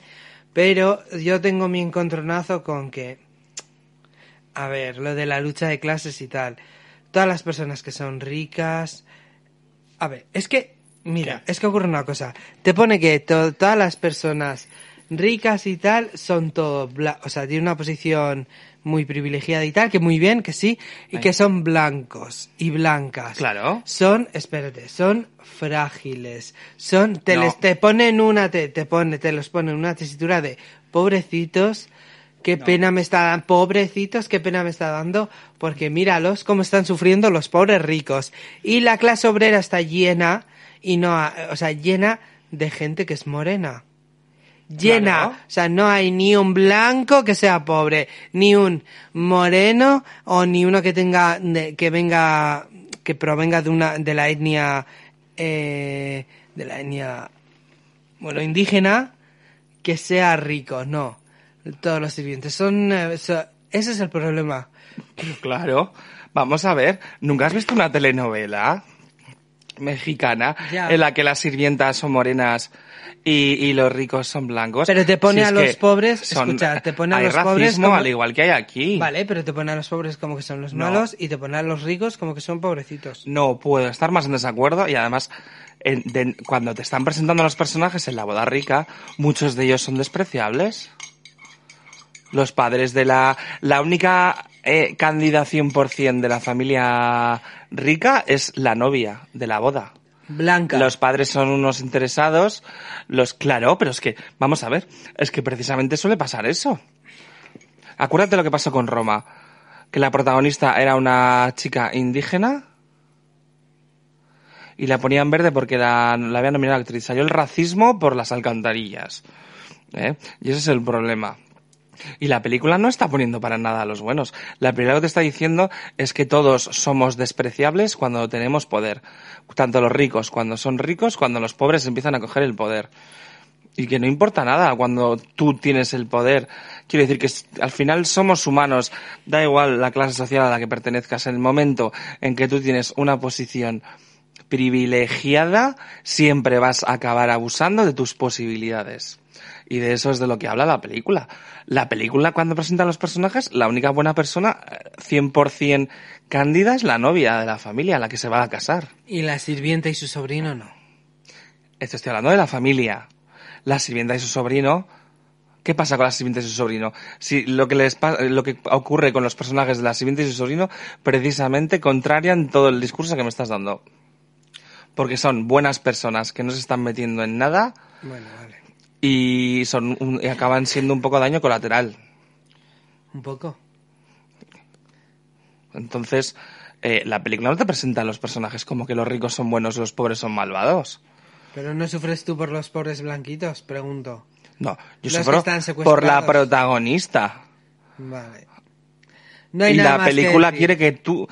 A ver, yo sufro por la gente que, le- que se muere, que las violan, blanco, que les ojos turquesa. Joder, no. Oye, tío, ¿de qué vas? Eh, yo estoy sufriendo por la película que se muere, eh, que, o sea, por la gente que se muere en la película. Me da igual la posición en la que estés. Y en la película se mueren tanto ricos como pobres. ¿Qué puñetas? En el dibujo que hice, ahí le veis cómo es. Blanquito, guapísimo, con los ojos turquesa. ¿Cómo no se va a identificar con los ricos blancos? Oye, que no manipules, que yo no me identifico con los ricos. Que yo me ident- O sea, tú, de, hecho, la película tú vas con quién vas? Con la novia de la, peli- de la familia, que es una rica, y luego te, también te identificas con la sirvienta y un familiar suyo. Es que solo faltaba que me llamas racista. O acaudalado, yo que soy más pobre que las ratas. Salvo esos- Vamos. No, no, acaudalado no. No, no, no, pero es que me tocan las narices. O sea, vamos a ver si es que, aparte de que estás intentando manipular el mensaje de la película, estás intentando Que lo estoy manipular. intentando manipular. Los propios sirvientes, salvo la, salvo eh, dicha sirvienta y el sobrino, no son parte de la revolución. Yo pregunto, Pero vamos a ver. pregunto, ¿pasa Vamos o no a ver. pasa? ¿Pasa o ¿Quién no se pasa? libra en esta película? ¿Quién se libra en esta película? Pues te Los que, hago spoiler. los que son buenos, no, es que los que son buenos acaban, los que son malos acaban mal, y los que son buenos también acaban mal. Y al final, lo que te quiere decir la película es que los que tienen el poder siempre son los de siempre, por mucha revolución y mucha, que los hilos de detrás siempre los tienen el poder los de siempre. Eso es lo que quiere decir la película. Y que tú por ser pobre no vas a ser intrínsecamente buena persona, al igual que si eres rico no vas a ser intrínsecamente mala persona. ¿Sabes? Entonces, puede ser rico y buena persona, rico y mala persona, y pobre y mala persona, y pobre y buena persona. Eso es lo que te está diciendo la película. Y que en el momento en que tenemos el poder, sea rico, pobre, mm, de clase media o de la clase que te dé la gana, eh, corrompe. Claro, corrompe y encima eh, es capaz de hacer brutalidades y de ser, o sea, pero me flipa que te hayas quedado con ese mensaje de la película, de que los buenos son los ricos y los malos son los pobres, todo lo contrario. De hecho, creo que es un poco más crítica con los ricos y todo, pero bueno, oye, oye, no sé. Ay, no sé. ¿Y hubieras preferido? ¿Que se maten con margaritas y así, con Que no, a ver, alrededor? no, si es lo que digo yo. Es una película que es muy buena, igual que Magical Girl. Lo que pasa es que no puedo soportar pues todo lo que ocurre en esa película. Pues como con Magical Girl, que me parece una película muy buena, pero como no lo puedo soportar, no puedo darle una nota buena. Ya está. Vale, sí, sí, sí, sí, eso lo voy a entender, pero entonces, ¿por qué criticabas al principio el tema de que Sí, los Nerea, ricos- sé que nos escuchas. Todavía sigo defendiendo ese cero que le puse. Pues me parece fatal. No, me parece fatal, no. Pues que diste un cero por lo desagradable que era. Y encima saliste del cine y había uno de los... Estaba el novio de la actriz principal. Y nosotros callados en plan, ay, que está el novio. Y tú diciendo, joder, vaya mierda, no sé qué, porque es súper violenta, no sé qué, y Ya. no quiero ver... Y el señor que te iba a pedir un cigarro se echó para atrás en plan... Dice, como le pide un cigarro, me hace, los de- me hace lo mismo que los de la película en la boda. O sea... Ya, yo podía haber sido listo y asomar la patita. En Sí. plan, como hizo... Yo podría haber sido la Rocío Durcal de ¿Te das, México. te das cuenta que siempre que vas a San Sebastián atormentas actores o actri- algún actor o alguna actriz? Que no, O alguien del mundo del cine. El año pasado pegaste un grito al ver a Natalia de Molina que, Que bueno, no pegué un grito, perdió pegué- cinco años de vida que casi salta al río. No, no fue un grito. No, fue un suspiro fuerte, pero no un grito. ¡Oh, aquí está Natalia! Y Natalia, bueno, Natalia No, Molina, hice así. que estaba en una acera, se pasó a la acera de enfrente. Mentira. Bueno, Bueno, pues una cara, yo no estaré con la cara de susto así en mi vida. bueno, se asustó, sí, puede ser, pero no la grité. Hice... Pero al verla, joder, chico, era la primera vez que veía a Natalia de Molina. Bueno, da igual. Sí. Pues Natalia, bueno, perdón. Yo, con uno de los mejores recuerdos con los que me quedo es de haberme sacado una foto con el cartón piedra de Danny DeVito. Ah, Es verdad que estaba en el bar... En ese bar en Oquendo. Iba a subir la República Celuloide, pero dije, no, mucha papada. Hemos visto que Cayetana ahí en Cuervo por fin, tío. Por detrás. No, se daba la vuelta, estaba tomando un café en la puerta de Oquendo. No sé, yo la vi por detrás, de espaldas. Estupenda, maravillosa. Llevamos yendo 13 años a San Sebastián. Eh, ya teníamos la broma de...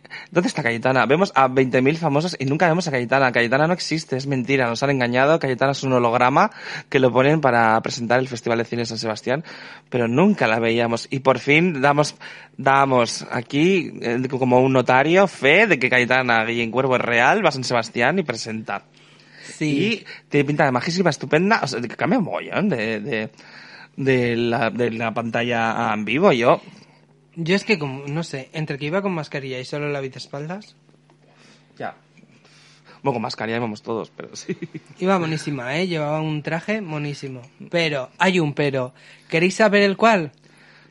Pagadme, pagadme la información. Que dejes de hablar a la gente por cómo va vestida en este podcast. No, no. Y luego me hablas de no. clasismo. No, cariño. En plan, no ¿qué tal? Es buenísima, es buenísima. Y, y si es una andrajosa eh, Oye, no, con la- 150 no, kilos, también no. va divina. ¿Qué- Pues claro, oye, yo put- yo vamos, soy el que va, yo soy la persona que más va a ensalzar o de las que más va a ensalzar a Itziar Castro porque me parece una persona bellísima y majísima como persona Ay, que se sacó una selfie cuando estuvimos ahí en el Bilbao Arena cuando los feroz. Sí. que, que yo le dejé el móvil y se sacó una selfie ahí tengo el recuerdo. Mira, mira que yo soy poco mitómano, pero yo creo que Itziar Castro será de unas pocas personas que, que le pararía para decirle, Itziar, o sea, bueno, mm, eres que se acercó a maravillosa. Se acercó a todo ni, el ni puto selfie mundo. ni nada. Pues es que es una, es una diosa esa mujer. sí por supuesto que es una diosa y como actriz es acojonante Pues sí, debería trabajar más, pero bueno. dicho esto Michel Franco Dadle trabajo a Itziar Castro que os pego.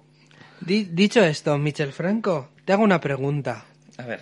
Tú como compartes apellido con el caudillo, ¿te basaste, Joder, tío. ¿te basaste un poco en el golpe de estado que hizo para crear nuevo orden? Madre mía, estás metiendo la gamba, pero viene, ¿eh? ¿Eres su O descendiente? sea, estás insinuando que el bando azul en la guerra civil entre los rojos y los, los rojos sean los acaudalados y los azules sean los, los pobrecitos. No, no, esa conclusión la estás sacando... no, Hombre, no. es la película de lucha de clases y me sacas la guerra civil. Eso estás sacando tú de, de- eh, en tu conclusión. Yo solo pregunto que comparten apellido. Cuéntanos, ¿eres un descendiente de, de Francisco Franco? Él No. fue a México y tuvo... ¿Qué coño ver a acaudaladas? México se murió en España ¿Tuvo también mini caudillas? Pregunto. Pues espero que no, pero bastante nos dejo aquí.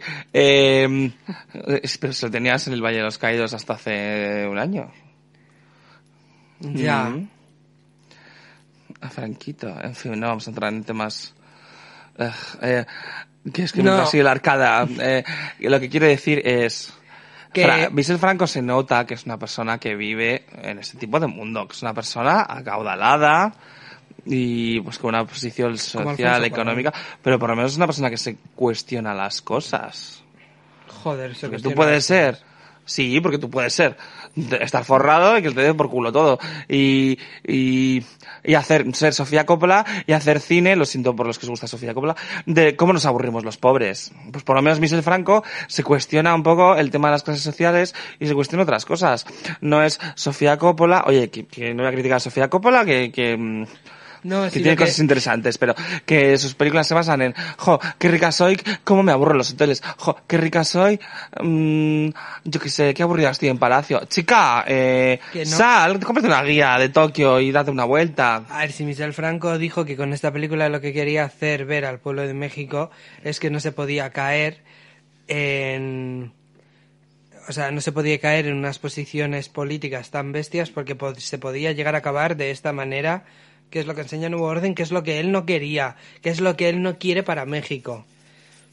y yo lo pues si entiendo. lo que no quiere es eso para México, que se pongan de acuerdo y repartan toda, bueno, esto es muy comunista, que no es nada malo, eh, bueno, puf, no entrar en política, que no es nada malo, yo no soy comunista, soy de izquierdas, pero no, el comunismo es una utopía para mí, bla, bla, bla, bla, pero bueno, oye, eh, lo que quiero decir es, para que esto no llegue, para que las cosas no exploten, que cada día vemos eh, que Internet, las redes sociales, eso que son maravillosas si se hace un buen uso, pero están sirviendo para que cada vez nos odiemos más y cada vez nos esto, mm, como sigamos así, vamos a cometer los mismos errores en muchos sentidos. Eso. Y él me parece bien que exponga su, tiene una posición privilegiada como cineasta, es decir, bueno, privilegio y cineasta. Hoy en día no sé si ser cineasta es un privilegio, pero me refiero que tienes una voz en la que puedes mandar tu mensaje a más gente. ¿Me entiendes? Entonces, desde esa posición, me parece bien que haga una película, que haga una crítica de lucha de clases. Em, pero bueno, estaría bien que esto llegue a política, porque aunque el cine y las series son necesarias para concienciar, esto luego tiene que llegar, pues, a donde tiene que llegar, y pues eso. Y que yo quiero que sea rico, ¿qué pasa? Mm, Y, os mire- y cuando sea rico, os miraré, me subiré a un monte, me compraré un chale y os miraré a todos con desprecio por encima del hombro. Pues no, yo, al- yo a estas alturas de mi vida, si yo fuera rico, no me iría a vivir al monte. porque hay mucho avispón asiático. Y yo, que soy medio asiático, a mí me encanta todo lo de Asia, salvo los bichos, que son puto asquerosos. Sin más. Nos estamos yendo de madre.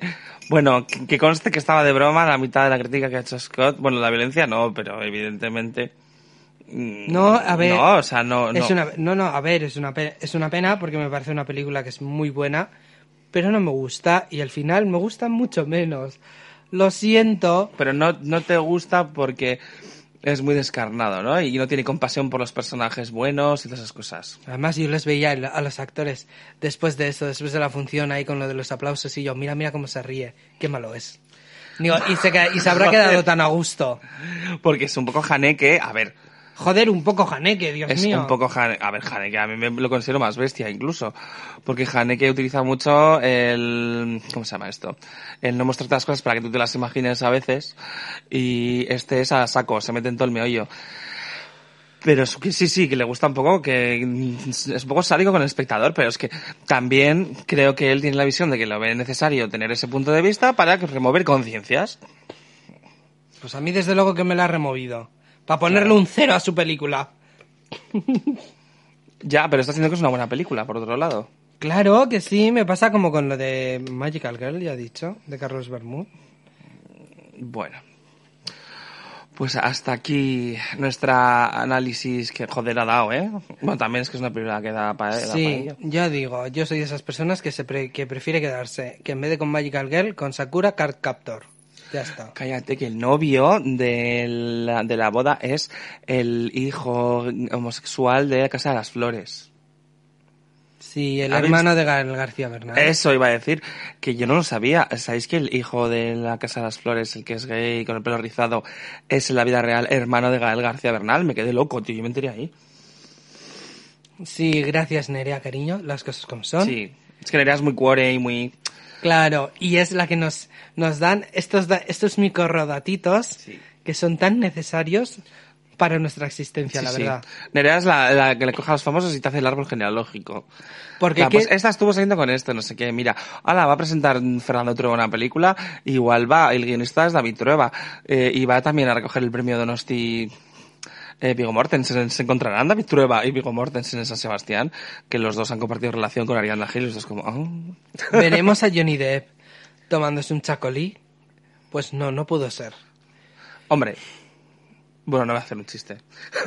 Sobre Ay, Johnny Depp y Chacolí y alcohol. No Hablando de Johnny Depp. Es muy fácil, ¿eh? ya, ya por último, ¿eh? hablando de Johnny Depp, y sé que nos vamos por las ramas, que me la han echado. ¿De dónde? A petición de Warner la han echado de Animales Fantásticos. Pues mira, Johnny, cariño, para seguir trabajando. No. No. No, no, no. Te, te veto. no digas eso, te voy a poner un pitido. Sí, bueno, es que ha tenido una... Bueno, ha tenido problemas con Amber Heard, que era su exnovia, que la acusó de maltrato y demás. Bueno, que se pegaban los dos ya. y luego hay unos vídeos en que supuestamente todo esto eh, Amber Heard era eh, la que te vas a dejar de tirar eructos Amber No puedo. Heard ¿quieres tirarte un pedo en el micrófono? Amber es que tío que me lo joder Que Eh, no puedo, que tengo mal el estómago, hijo, que no lo hago queriendo, qué lástima. Sí, lo que me faltaba, que nuestros estamos oyentes y un podcast en el que bueno sin más Em, sin más Hijo mío, está hoy tengo un mal día, sorry, sorry chicas y chicos, sorry. Y chiques. Bueno que No supuestamente por salieron ahí, unos eh, vídeos no sé, pero bueno. Ya lo sé. No, no, no, es que te iba a meter lo que no has dicho. Por eso. Porque hay mucho. Adoro su obra, pero hay la persona... mucha confrontación respecto a un tema que no vamos a tratar. Sobre J.K. Rowling, etcétera, etcétera. De verdad, estoy agotado con el tema. Em, Yo solo digo que adoro su obra, pero a ella, Bueno, oye. puntos suspensivos. Te he dicho que no quería entrar en el tema, por favor. No quiero polémicas. En fin, bueno, lo que... O sea, me gustan las polémicas, pero esta en concreto no, porque es que me revienta tanto que el feminismo esté dividido, tío, es como... Bueno, salieron unos vídeos a raíz de... eh, o sea, que en la que ella era la que trataba mal a Johnny Depp. No, no, pero no ha sido por eso, sino porque Johnny Depp, a ver, lo que pasa es que... Ah, no tiene nada que ver con Amber Heard. Sí, sí tiene que ver. Ah. Lo que pasa que Amber Heard, eh, Amber Heard creo que no sé si ganó o perdió. Sé que uno de los, eh, sé que el juicio que tiene contra eh, The Sun y revistas y tal y magazines, que él lo que había dicho es que le estaban poniendo a él como maltratador y pe- no, habían utilizado la palabra peganovia o no sé qué. Sí. Y él lo había denunciado y se llevó a juicio y el juicio falló a favor de las revistas porque había pruebas suficientes como para darle la razón a la revista y no a Johnny Depp.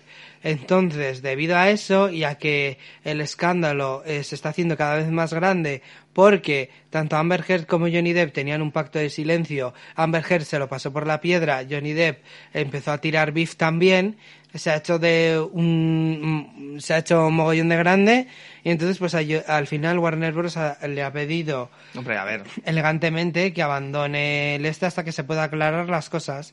Y Johnny Depp ha dicho que lo único que le interesa es que salga la verdad. Y la verdad, yo, bajo mi punto de vista, Esa es Amber. Heard... Sí, yo por eso digo, no, no. Bueno, bajo Él tu punto de vista, sí, sí, sí, bien, bien. Johnny Depp ha dicho que hasta que salga la verdad. Ahora yo doy mi punto de vista. Mi punto de Pero, vista... espera, antes de seguir, lo que te estaba comentando era que se unos audios en los que ella trataba mal a Johnny Depp y le hacía chantaje y entonces luego hay otro audio en el que él se cabrea porque ella le ha quitado una botella de alcohol.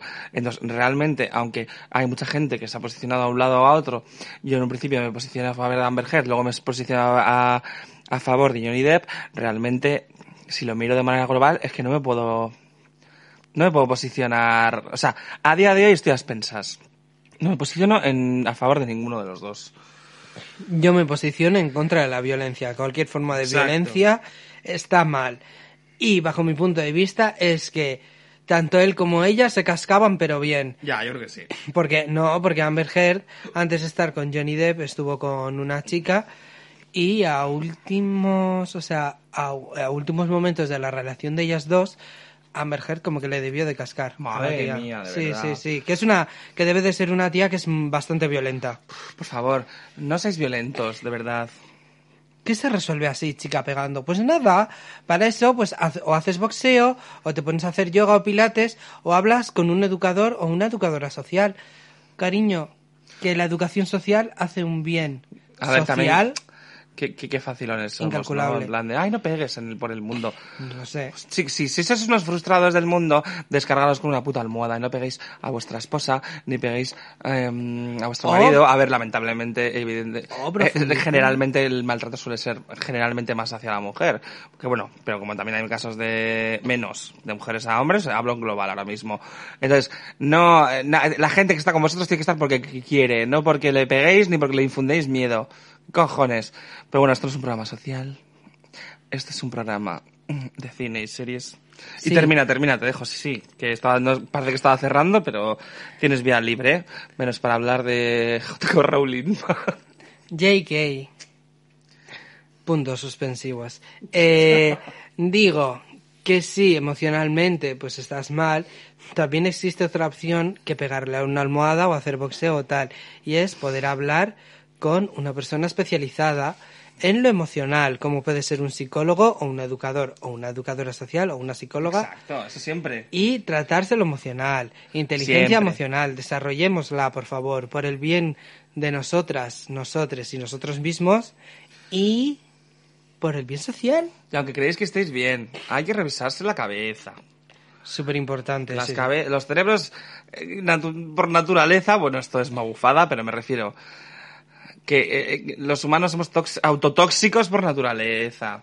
Hay que revisarse el coco. Mira, si hay de algunas de las pocas cosas de las que yo me puedo sentir realmente orgulloso de mí mismo es de que he podido, de que yo he tenido de verdad el privilegio de haber sido tratado emocionalmente por un, e- por un educador. Me da igual que sea psicólogo, educador, tal. Por Pero yo en mi caso, no, por, por John Bitutia, grande.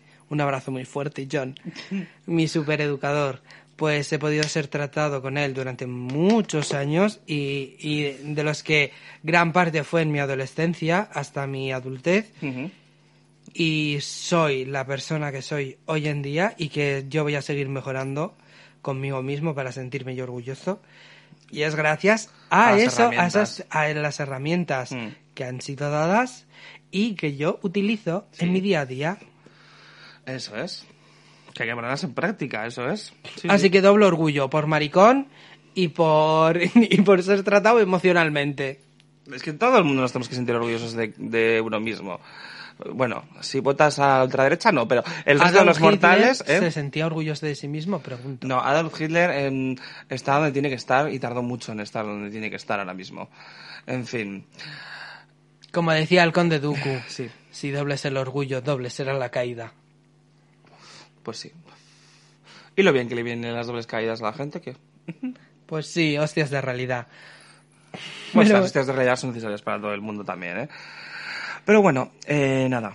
Hasta aquí hemos terminado.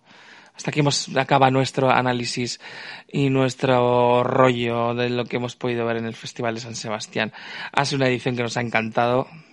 La verdad, ha habido muy buen cine, muy buenas series. Algo bueno tenía que traer ¿Qué? el COVID, la verdad. Bu- Joder, bueno, algo bueno. Es que menudo añito llevamos, hijo, Sí. la verdad. No, algo bueno. prefi- hubiera- si me dieran a elegir, preferiría que, que no hubiese COVID, la verdad, pero, Y yo, y yo también, pero... pero sí, sí, ha sido muy buena edición. Se ha notado que, eh, pues, la, la, la herencia cansa al no haberse celebrado. Y, y de verdad esperamos que el año que viene sigan con esta altura, que se queden cosas como lo pedimos en el anterior programa, como lo de los asientos numerados, algunas cosas que nos gustaron más. Y nada, que siempre estamos encantados de volver a Donosti, que es una ciudad maravillosa, que nos acoge estupendamente, que el festival tiene una organización brutal. Es que son casi todo ventajas. Oye, menos el que es más caro que, vamos, tanto los alojamientos como, como la hostelería. Pero bueno, los alojamientos este año estaban más baratos a raíz del COVID, la verdad. Y nada, que ya lo echamos de menos y solo ha pasado un mes. Sí. Santo un speech si quieres de... Ah, nada, que, que me gustaron los diseños de la camiseta de este año, del Festival de Sanse. Vale. Y no, la verdad es que muy agradecido de poder estar ahí. Las cosas como son. Sí. Es una ciudad muy preciosa. Y, y la gente y la gente maravillosa. El festival pues como muy bien organizado, la gente muy amable. Las pobrecitas y los pobrecitos que estaban trabajando ahí o que eran voluntarios, claro, en plan de por favor salgan en orderly fashion a veces y como que a la gente se la sudaba un poco, pero bueno, No, sí, pero se hacían caso. sí, había alguna excepción. Sí. Y nada, el Victoria Eugenia, precioso teatro, chico. Y el principal, el teatro principal, maravilloso, preciosísimo. y el Cursal. Maravilloso, maravilloso. Arquitectónicamente sí, pero el principal tiene su encanto al ser, yo creo que de los primeros teatros que, que se abrieron allí en, en Donosti. Creo Sí, sí, es más que es, de antiguo. 19 que es el de 1900 y poco. Mm. Ay, este año no hemos tocado tanto los príncipes, chico. Sí, pero sí hemos estado, ¿eh? Eh, Una vez. Supernova y Verano Ah, del 85, verano. la vimos ahí. Tabacalera no hemos ido este año, que me gustan a mí esos cines, la verdad. Buah, es que en plan ahí es como muy apartadito. Sí, está un poco apartado, pero, pero está muy guay el- los cines del, del Tabacalera. Sí, es como el año pasado que estuvimos para ver una, dije, joder, qué guay, ¿no? Sí. En plan, qué amplio todo, qué silencioso, aquí te asesinan y nadie se entera. Sí, además que es cine de autor, lo que se suele echar ahí. O sea, que te asesinan. Y como está todo en silencio y tú estás muerto, no emites ningún sonido, pues ya. Hasta que no se acaba la película, pues. Un sitio muy sugerente para rodar pelis, la verdad. Y nada, eh, que hemos estado... Ah, vale, bueno. No, di, pero que, que- Que nada, que tenemos que hacer también el especial de Sitges. Sí, sí, la siguiente vez que vengamos, Sitges, Sitges. Que hemos sido acreditados. ¡ah! sí! Sí. Acreditadas ellas. Y nos hemos tragado un montón de películas de terror que también ha sido un año, joder, tres bien, ¿eh? Sí, y hay una sorpresilla en plan de un director que nos envió maravilloso, que he flipado. Yo digo, ellos, famosos así de repente, ¿de qué? No, pero mola, mola, mola. Fue, un, fue todo un regalazo. Sí, que nos envió un audio, bueno, No, un vídeo. con el actor protagonista diciendo República Celuloide. Pero bueno, ya, ya os hablaremos. ¿Queréis verlo? Mm, Porque podemos hacer captura de pantalla gracias a nuestros móviles Xiaomi. Esto que es de repente el show de Joder, Truman, digo. De verdad, nos tiene que y patrocinar tu tienda, que siempre hablamos de ella, y Xiaomi, que siempre hablamos de Xiaomi, ¿eh? Ya, mi tienda. ¿Queréis saber cuál es? Dejádnoslo en los comentarios. ¿Sabes tú? Venid, a, Bueno, venid a visitarme. Yo os, os pongo os doy autógrafos en plan estrella ahí, todo pringao. claro, somos súper famosos. Somos vedette internacionales. En fin. Pues nada, que un besito, niños. Que os vayáis pronto a la cama y os con, el, con la mascarilla. En serio, Eso. muchísimas gracias por compartir un, poqui- un poquito de vuestro tiempo con nosotros. Viva Cristina Ortiz la Veneno. Que en paz descanses, hija mía. Y también hablaremos de la Veneno, que le tengo muchas ganas Y también. viva Bichori. Y Bichori también. Reina ella, del pueblo, de Hernani. No, bueno, no es nadie. Venga, un beso. Pero se rodó ahí. Un besito. Juanca, tu problematic bebé, esta vez junto a Bad Me reporto en tu zona, cada día más culona. Por esta cuerpa tú te mudas a Barcelona. La sandalia con blim, el piquete a los Lil Kim. Solo nosotros no hay nadie más en este Dream Team. Me preguntó más qué tal se te da moverlo. Si se lo demuestro yo ya sé entretenerlo. Desde que me pego sé que quiere probarlo. Los diamantes no le fían, sé que puede pagarlo. Nene, soy una popierta en París. En un bima todo blanco, color crema el tapiz. El quema uno de hierba y otro más de hachís. Si se trata de romperlo en eso, soy una nene, soy una popierta en París. En un bima todo blanco, color crema el tapiz. El quema uno de hierba y otro más de hachís. Si se trata de romperlo en eso, soy una mi. La sandalia con blim blim. Piquete a los Lil Kim. Solo nosotros, no hay nadie más en este Dream Team. La sandalia con blim blim. Solo nosotros, no hay nadie más en este Dream Team. Salvaje, no le baja ni un porcentaje. Ella es corriente pero de alto voltaje.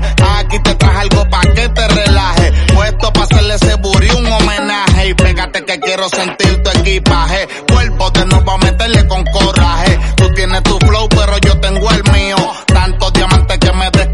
Descalofrío. Acá arriba hace frío que me congelo. Patinando como en Disney sobre hielo. Brillando como las estrellas en el cielo. Y el piquete ese mami te lo cancelo. Me acerco lentamente. La miro de frente con trato frecuente. Tu cuerpo lo siente. A mí lo que me gusta es que eres independiente.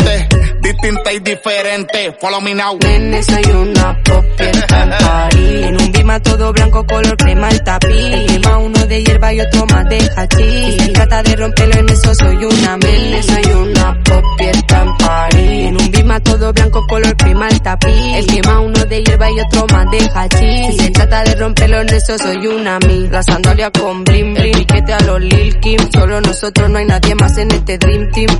La sandalia con blim blim. Solo nosotros, no hay nadie más en este Dream Team. La sandalia con blim blim. Piquete a los Lil Kim. Solo nosotros, no hay nadie más en este Dream Team. La sandalia con blim blim. Solo nosotros, no hay nadie más en este Dream Team.